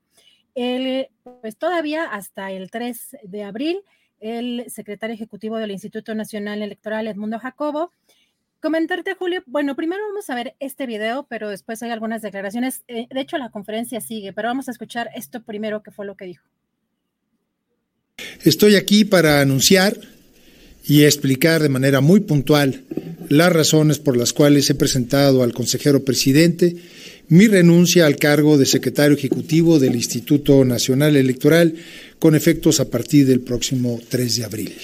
En fin, para evitar la politización de las actividades técnicas y ejecutivas del instituto, que por definición y de acuerdo con la organización administrativa establecida por la Constitución, deben atender a criterios estrictamente técnicos. Desafortunadamente, el diseño institucional que procuramos durante tantos años, así como el equilibrio que con el mismo siempre se ejecutó, fue roto en los últimos meses por algunos actores políticos que en el más reciente debate sobre la reforma electoral hicieron de la operación técnica, necesariamente imparcial, parte del debate político, lo que me obligó a salir a la defensa pública de las instituciones electorales que nos hemos dado, a explicar las virtudes que ofrece el régimen vigente y alertar sobre los peligros que implican varios de los aspectos incorporados por el, el denominado Plan B. La incorporación en uno de los decretos de la reforma de un transitorio inconstitucional que tomaba una decisión que solo compete al Consejo General, me cesó como secretario ejecutivo, incluso aún antes de que formalmente entrara en vigor el nuevo marco legal. Ello me obligó a promover los juicios que la propia Constitución pone a disposición de cualquier persona para lograr la restitución del orden constitucional quebrantado, aspectos que, como era de esperarse, fueron ampliamente difundidos por ustedes, por los medios de comunicación. Después iniciaron los ataques y mentiras sobre mí y mi trayectoria, incluso desde las conferencias cotidianas que desde Palacio Nacional encabeza el presidente de la República. Se ha incluso llegado a señalar que tengo tres décadas como servidor público de la Autoridad Electoral Nacional, señalamiento que, huelga decir, es evidentemente una falsedad. Pues uh, ahí está parte de lo que ha dicho y que sigue diciendo en conferencia de prensa, entiendo, el propio Edmundo Jacobo Molina, que pues yo sigo sin entender, Adriana, por qué no quedarse a defender lo que tanto se proclama. Eh, pues a mí me parecería que él debería haberse quedado a seguir adelante con todo esto. Ya iremos sabiendo más los entretelones de esta peculiar renuncia. Pues hay varias pistas ya. Yo creo que ya podemos hablar de algunas pistas. Estamos en esta área también un poco para especular de lo que puede ser el futuro de alguien como Edmundo Jacobo. Por una parte, Julio, eh, comentar que, bueno, ha señalado de manera muy clara que lo han politizado, que ya no hay condiciones para seguir en esta posición. Y me llama mucho la atención el hecho de que haya dicho, demostré que tenía razón y con eso me basta.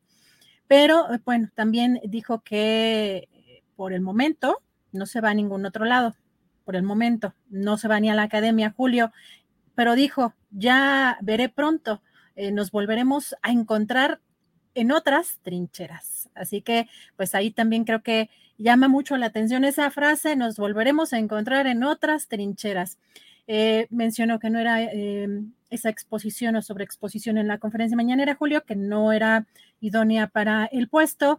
Y también dice que esperaría que quien venga a ocupar esa posición, que le dé confianza a todos los actores políticos, que sea imparcial, equidistante a todos los intereses políticos para cumplir con esa responsabilidad y además fuera de los reflectores.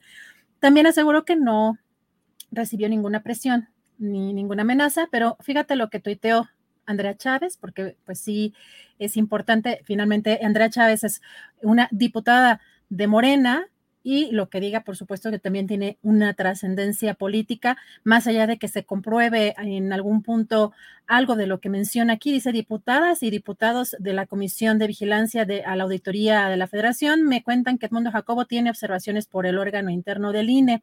Ahora todo tiene sentido, el miedo no anda en burro. Aunque huyan, la justicia les alcanzará. ¿Cómo ves, Julio?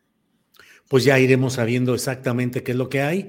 Las observaciones por sí mismas no constituyen ninguna acusación penal o de índole judicial. Son observaciones que si son subsanadas por el funcionario o servidor público al que se le presenten, pues pueden ser corregidas, como sucede con una enorme frecuencia en esa Auditoría Superior de la Federación, que luego escandaliza con en tal oficina tanto dinero de irregularidades y luego va bajando, va bajando. En fin, ojalá y hubiera una auténtica revisión en el caso de Edmundo Jacobo y de todos los servidores públicos, pero por sí misma una observación de la Comisión de Vigilancia de la Auditoría Superior de la Federación no constituye ese riesgo en lo inmediato, pero ya iremos viendo, Adriana.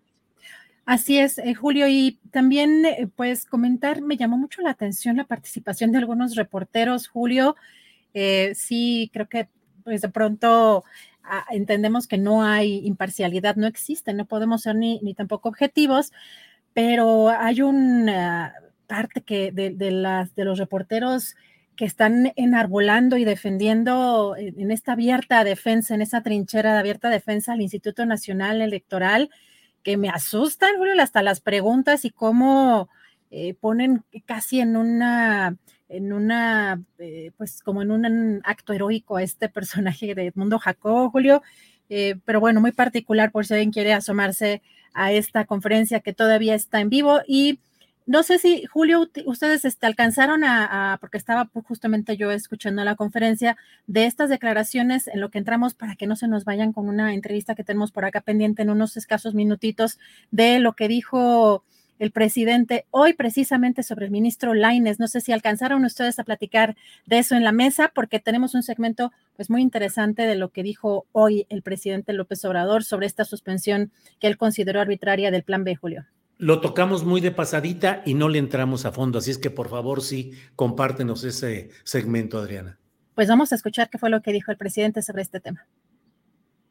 Pues fue cancelada por un ministro. Es interesante porque eh, la aprobaron eh, diputados y senadores, el poder legislativo, que es el poder más cercano a la soberanía popular, y de repente un ministro que no es electo por el pueblo, ni siquiera la Suprema Corte, sino un ministro la cancela. Es un hecho, yo pienso, inédito y desde luego pues eh, injusto, arbitrario. Ya pues ahora tenemos en los hechos, o quieren pues que prevalezca, que impere en México una especie de supremo poder conservador y ya este ministro Laines ya es como su Alteza Serenísima. Este,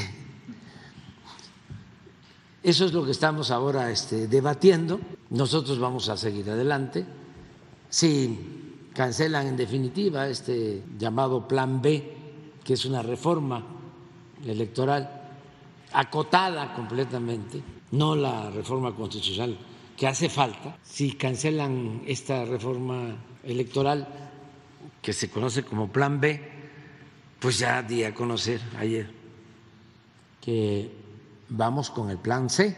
Ese no va a ser bloqueado, ese no falla, porque es convocar al pueblo a continuar con la transformación.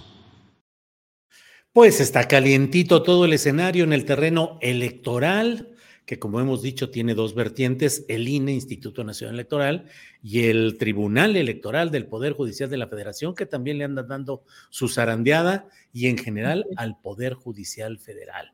Andan duros los catorrazos ahí, Adriana. Y ese no falla, dice el presidente López Obrador pues digo que está muy confiado, pero que las cosas quizá no estén para confiarse al 100%, Julio, pero también ¿Sabes por qué dijo que hay que estar muy pendientes de los viernes el presidente? No, ¿por qué? A ver. Vamos a escuchar qué fue lo que dijo. Órale. Aquí el Poder Judicial decide descongelar las cuentas de su esposa. El mismo día. Y de otros vinculados a, a García Luna. Bueno, ni siquiera este, cuidan la forma. Es mucha la arrogancia, la prepotencia. Y hay que estar cuidando los viernes, porque de repente un juez le da libertad a un eh, peligroso eh, delincuente. Y hay que estar pendiente porque este, escogen los fines de semana. No, pues hay que estar muy al tiro, Adriana, porque andan sueltos en los viernes, en el fin de semana. Eso dice el presidente de la República, Adriana. Pues efectivamente eh, llegó, no sé si tú te acuerdas, hace algunas semanas, creo que incluso fue a finales del año pasado, que estuvimos muy activos, que el fin, de semana nos caía de pronto pues mucha información, pero particularmente eh, de temas del Poder Judicial. Pero bueno, el presidente también tiene esa, esa observación. Y si te parece, vamos a entrar ya en esta, en esta entrevista final y eh, pues regreso, me conecto nada más para cerrar, Julio.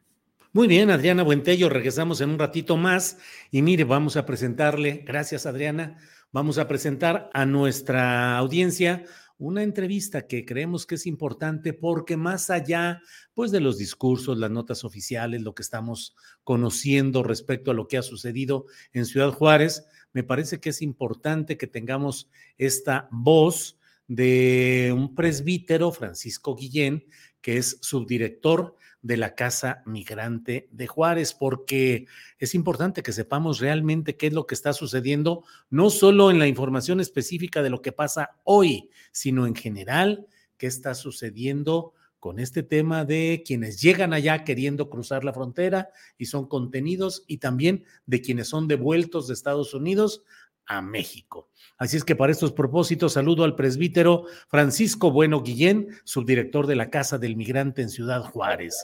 Francisco, buenas tardes. Hola, hola, buenas tardes. Este, buenas tardes, saludos desde aquí de, del albergue de la Casa del Migrante aquí en la ciudad. Muy bien. Gracias, igualmente. Pues un día obviamente doloroso, lamentable, impactante lo que ha sucedido, pero más allá de ello, Francisco, ¿cuál es la situación de lo que se vive en el día a día? ¿Qué es lo que ya se ha ido denunciando o señalando de esta situación? ¿Cuánto tiempo tiene el, la mm, concentración de personas que quieren llegar del sur del país o del sur del continente hacia Estados Unidos y también quienes están siendo devueltos de Estados Unidos hacia México? ¿Cuánto tiempo tiene la situación crítica? La situación crítica tiene desde finales de 2018.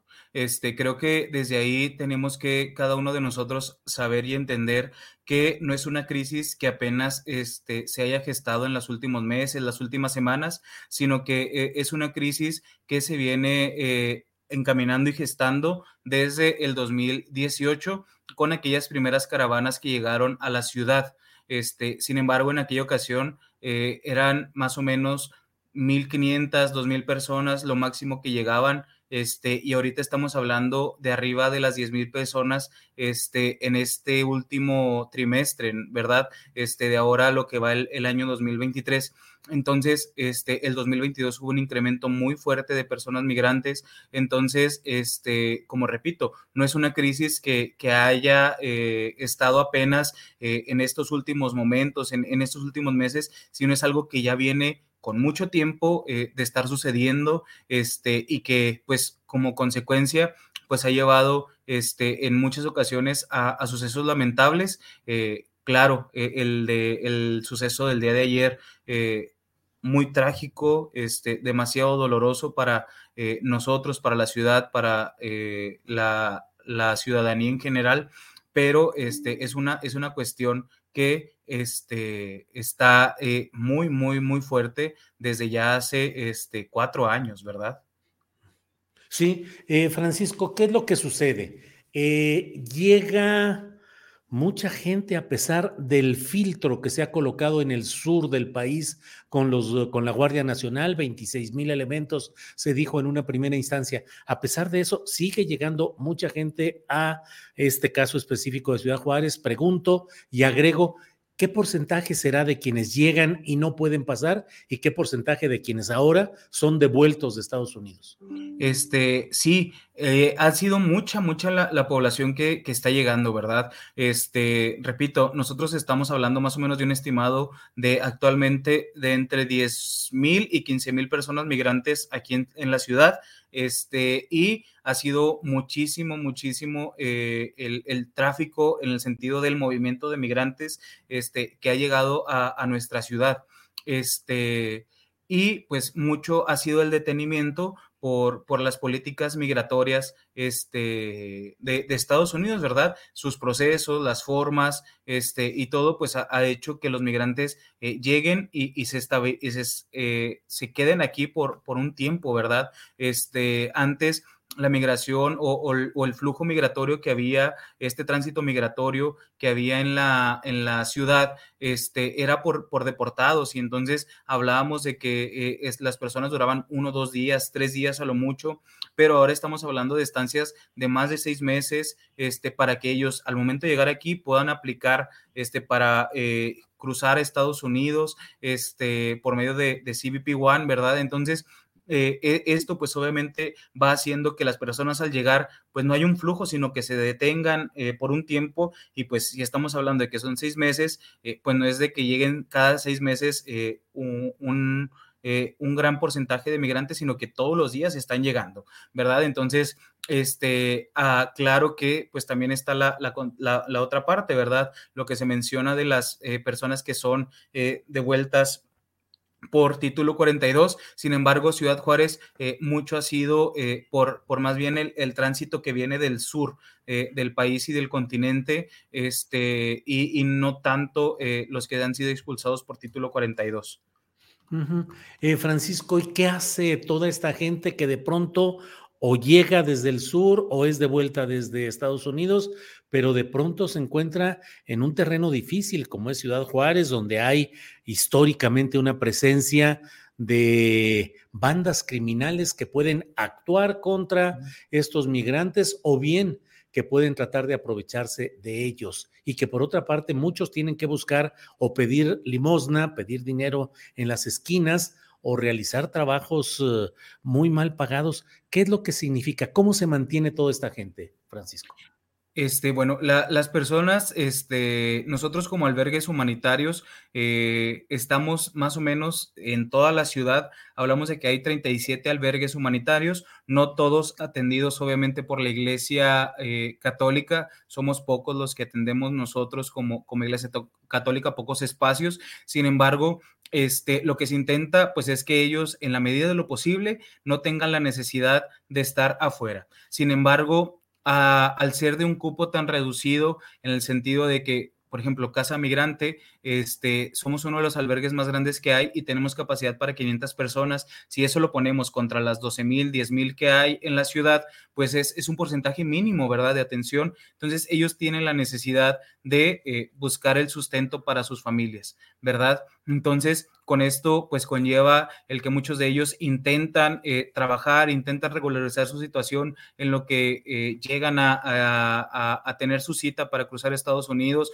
o en lo que se define su situación, este, y muchas eh, pues se topan con una realidad de, que a veces es muy complejo el proceso para que ellos, sobre todo los extranjeros, este, puedan eh, trabajar, ¿no? De una manera este, legal en, el país y demás. Entonces, se ven expuestos también muchas veces a este tipo de situaciones donde eh, pues son, son víctimas de, de, abuso, de extorsiones, de fraudes. Este, entonces, más allá de, cualquier situación o, de, solamente señalar, pues es el, hacer ya un llamado muy concreto a un trabajo en conjunto. ¿verdad? Eh, nosotros como la parte humanitaria no podemos dar respuesta ante todas las necesidades de los migrantes, eh, ante todas sus problemáticas, pero estamos intentando hacer un trabajo en conjunto para con ello evitar que se sigan dando este tipo de hechos tan trágicos en los que...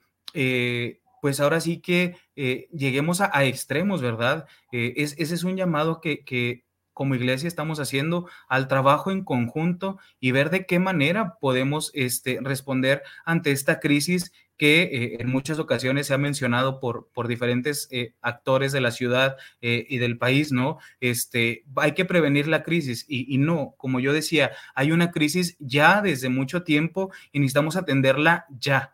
¿Verdad? Necesitamos hacer un plan estratégico ya, necesitamos este, dar atención rápida este, y sobre todo eh, ver desde dónde vamos a responder cada quien. Obviamente nosotros eh, no podemos dar respuesta desde a lo mejor un, ámbito eh, de soluciones políticas o demás, nos toca como iglesia saber nuestros límites, pero creo que desde el entender nuestros límites cada quien y de saber qué podemos aportar cada quien ante esta situación, pues es como vamos a poder apoyar a estas personas y sobre todo brindar seguridad a ellos y a las personas que, habitan, por ejemplo, la ciudad, ¿verdad? Eh, Francisco, ¿cuál es eh, la situación de estos llamados albergues, centros migratorios o centros de detención como queramos llamarlos con más precisión, pero ¿cuál es la situación de esos albergues del Instituto Nacional de Migración? Los reportes que les dan a ustedes quienes han estado ahí, ¿cuál es la situación? ¿Es benévola? ¿Es eh, equivocada? ¿Hay maltratos? ¿Hay abusos? O, hay un buen trato? ¿Qué es lo que ustedes saben, Francisco?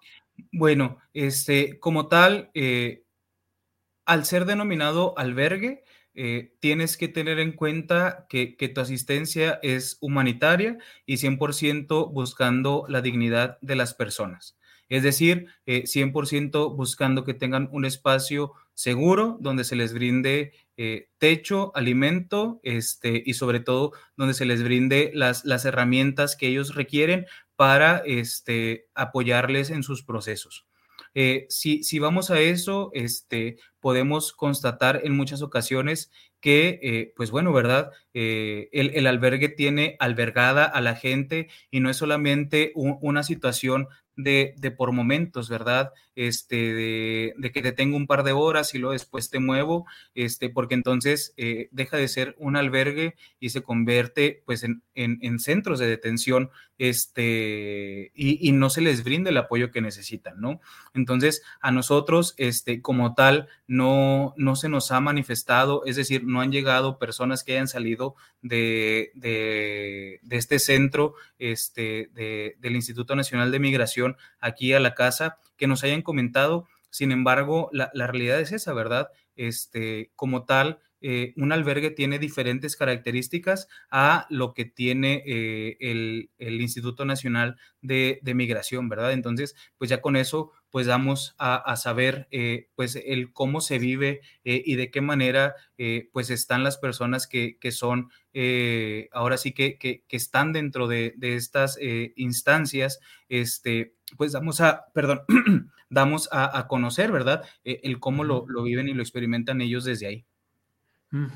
Eh, Francisco, se va perfilando ya un poco saber cuál fue la, es decir, la causa ya se sabe, el incendio de unas uh, colchonetas o unas mantas térmicas, pero ya se sabe por qué estaba cerrado y no los dejaron salir. ¿Hubo ahí alguna, eh, un acto imprudente, una omisión eh, en todo esto? ¿Se va sabiendo ya algo, Francisco?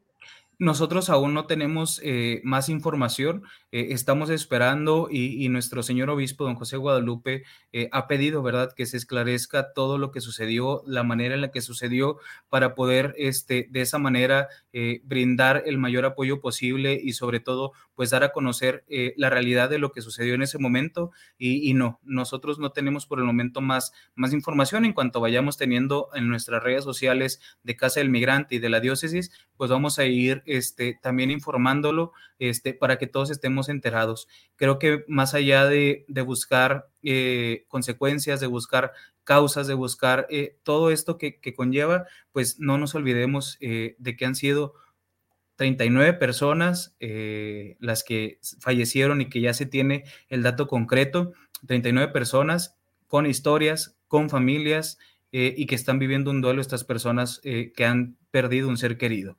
Entonces, eh, busquemos eh, en la medida de lo posible respetar también ese duelo desde ahí, este, porque pues al final son hechos dolorosos y lamentables, este, que eh, pues tendríamos que cada uno de nosotros pues tener en, en, en nuestra cabeza, ¿verdad? Este, y pues con ello pues buscar y luchar, ¿verdad? Para que todo esto se esclarezca y pues que salgan ahora sí todas las cuestiones que son eh, necesaria sacar eh, a la luz, ¿verdad? De, esta tragedia.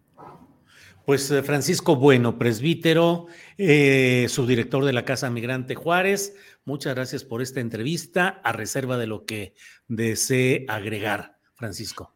No, sería todo y, como decía, ¿verdad? Pues tener muy, muy presente esto. Nosotros estamos buscando pues ese, ese trabajo en conjunto, estamos buscando eh, dar eh, una respuesta ante esto, este, pero pues también eh, el no olvidar que pues quienes perdieron la vida no solo fueron migrantes bajo ese estigma, ¿verdad? Es que son migrantes, sino fueron personas y, como tal, pues hay que, hay que respetar también este momento tan, trágico y, y de duelo que están experimentando las familias de ellos.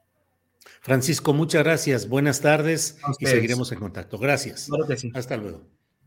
Bien, pues son las 3 de la tarde con 31 minutos, 3.31. Regresamos con Adriana Buentello. Adriana, que ya estamos por aquí de vuelta. Julio, pues fíjate, para comentar algo que estoy viendo en este momento, que lo está tuiteando Salvador Zaragoza Andrade, una entrevista que tiene con el eh, secretario de Gobernación, donde está diciendo Julio, que la migración es responsabilidad de Marcelo Ebrard. Dice, aunque formalmente es la Secretaría de Gobernación para efectos administrativos, hay un acuerdo al interior del gobierno y es Ebrard quien se encarga del tema migratorio. Así que, pues, son declaraciones importantes, Julio. ¿Quién lo dice, Adriana, perdón? Adán Augusto, el secretario de Gobernación, que lo acaban de entrevistar, eh, lo acaba de tuitear Salvador Zaragoza, lo acaban de entrevistar en Radio Fórmula. Em, eh, son declaraciones de Adán Augusto, el secretario de Gobernación.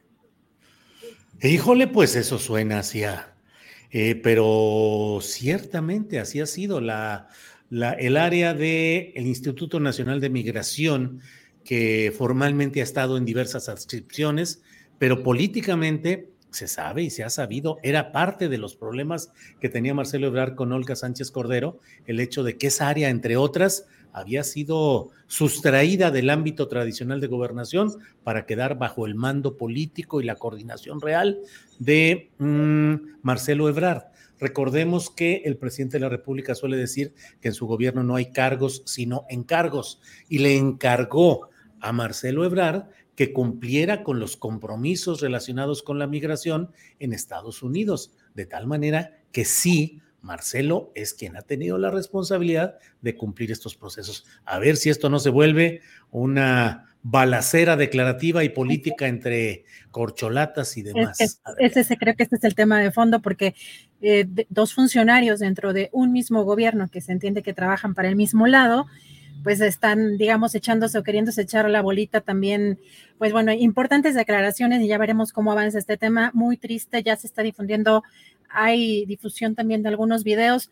Vamos a esperar, por supuesto, a pues investigaciones y a más información porque eh, pues tampoco se trata de tergiversar y tampoco de inventar ni de eh, pues tampoco de hacer pasar videos que son de otros momentos incluso, pero sí eh, si se confirman algunos de los videos que están circulando, pues parece que pues la tragedia y pues va a seguir y va la polémica pues a seguir impactando en estas pues en estas próximas estas próximas horas y días. Julio. Adriana, pues ya mira, ahora nos aventamos, ya son las 3, 3, 3. Es decir, las 3 de la tarde con 33 minutos, ya pasó al 34, pero bueno, pues es un buen momento cabalístico para dar eh, gracias a nuestra audiencia, gracias a quienes nos han acompañado, invitarles hoy a las 9 de la noche para una videocharla astillada con un servidor e invitarlos a estar prestos, listos y listas para mañana, que tendremos otra emisión de Astillero Informa, Adriana. Así es, buen provecho. Eh, cuídense mucho, Julio. Te vemos en la noche y hasta mañana. Hasta mañana.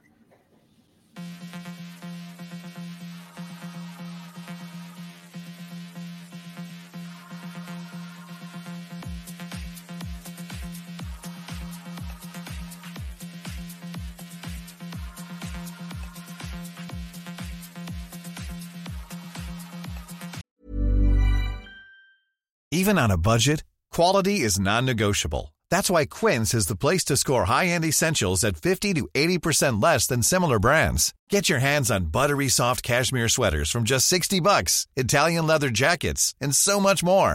And the best part about Quince, they exclusively partner with factories committed to safe, ethical, and responsible manufacturing. Elevate your style without the elevated price tag with Quince. Go to quince.com slash upgrade for free shipping and 365-day returns. Para que te enteres del próximo noticiero, suscríbete y dale follow en Apple, Spotify, Amazon Music, Google o donde sea que escuches podcast. Te invitamos a visitar nuestra página julioastillero.com.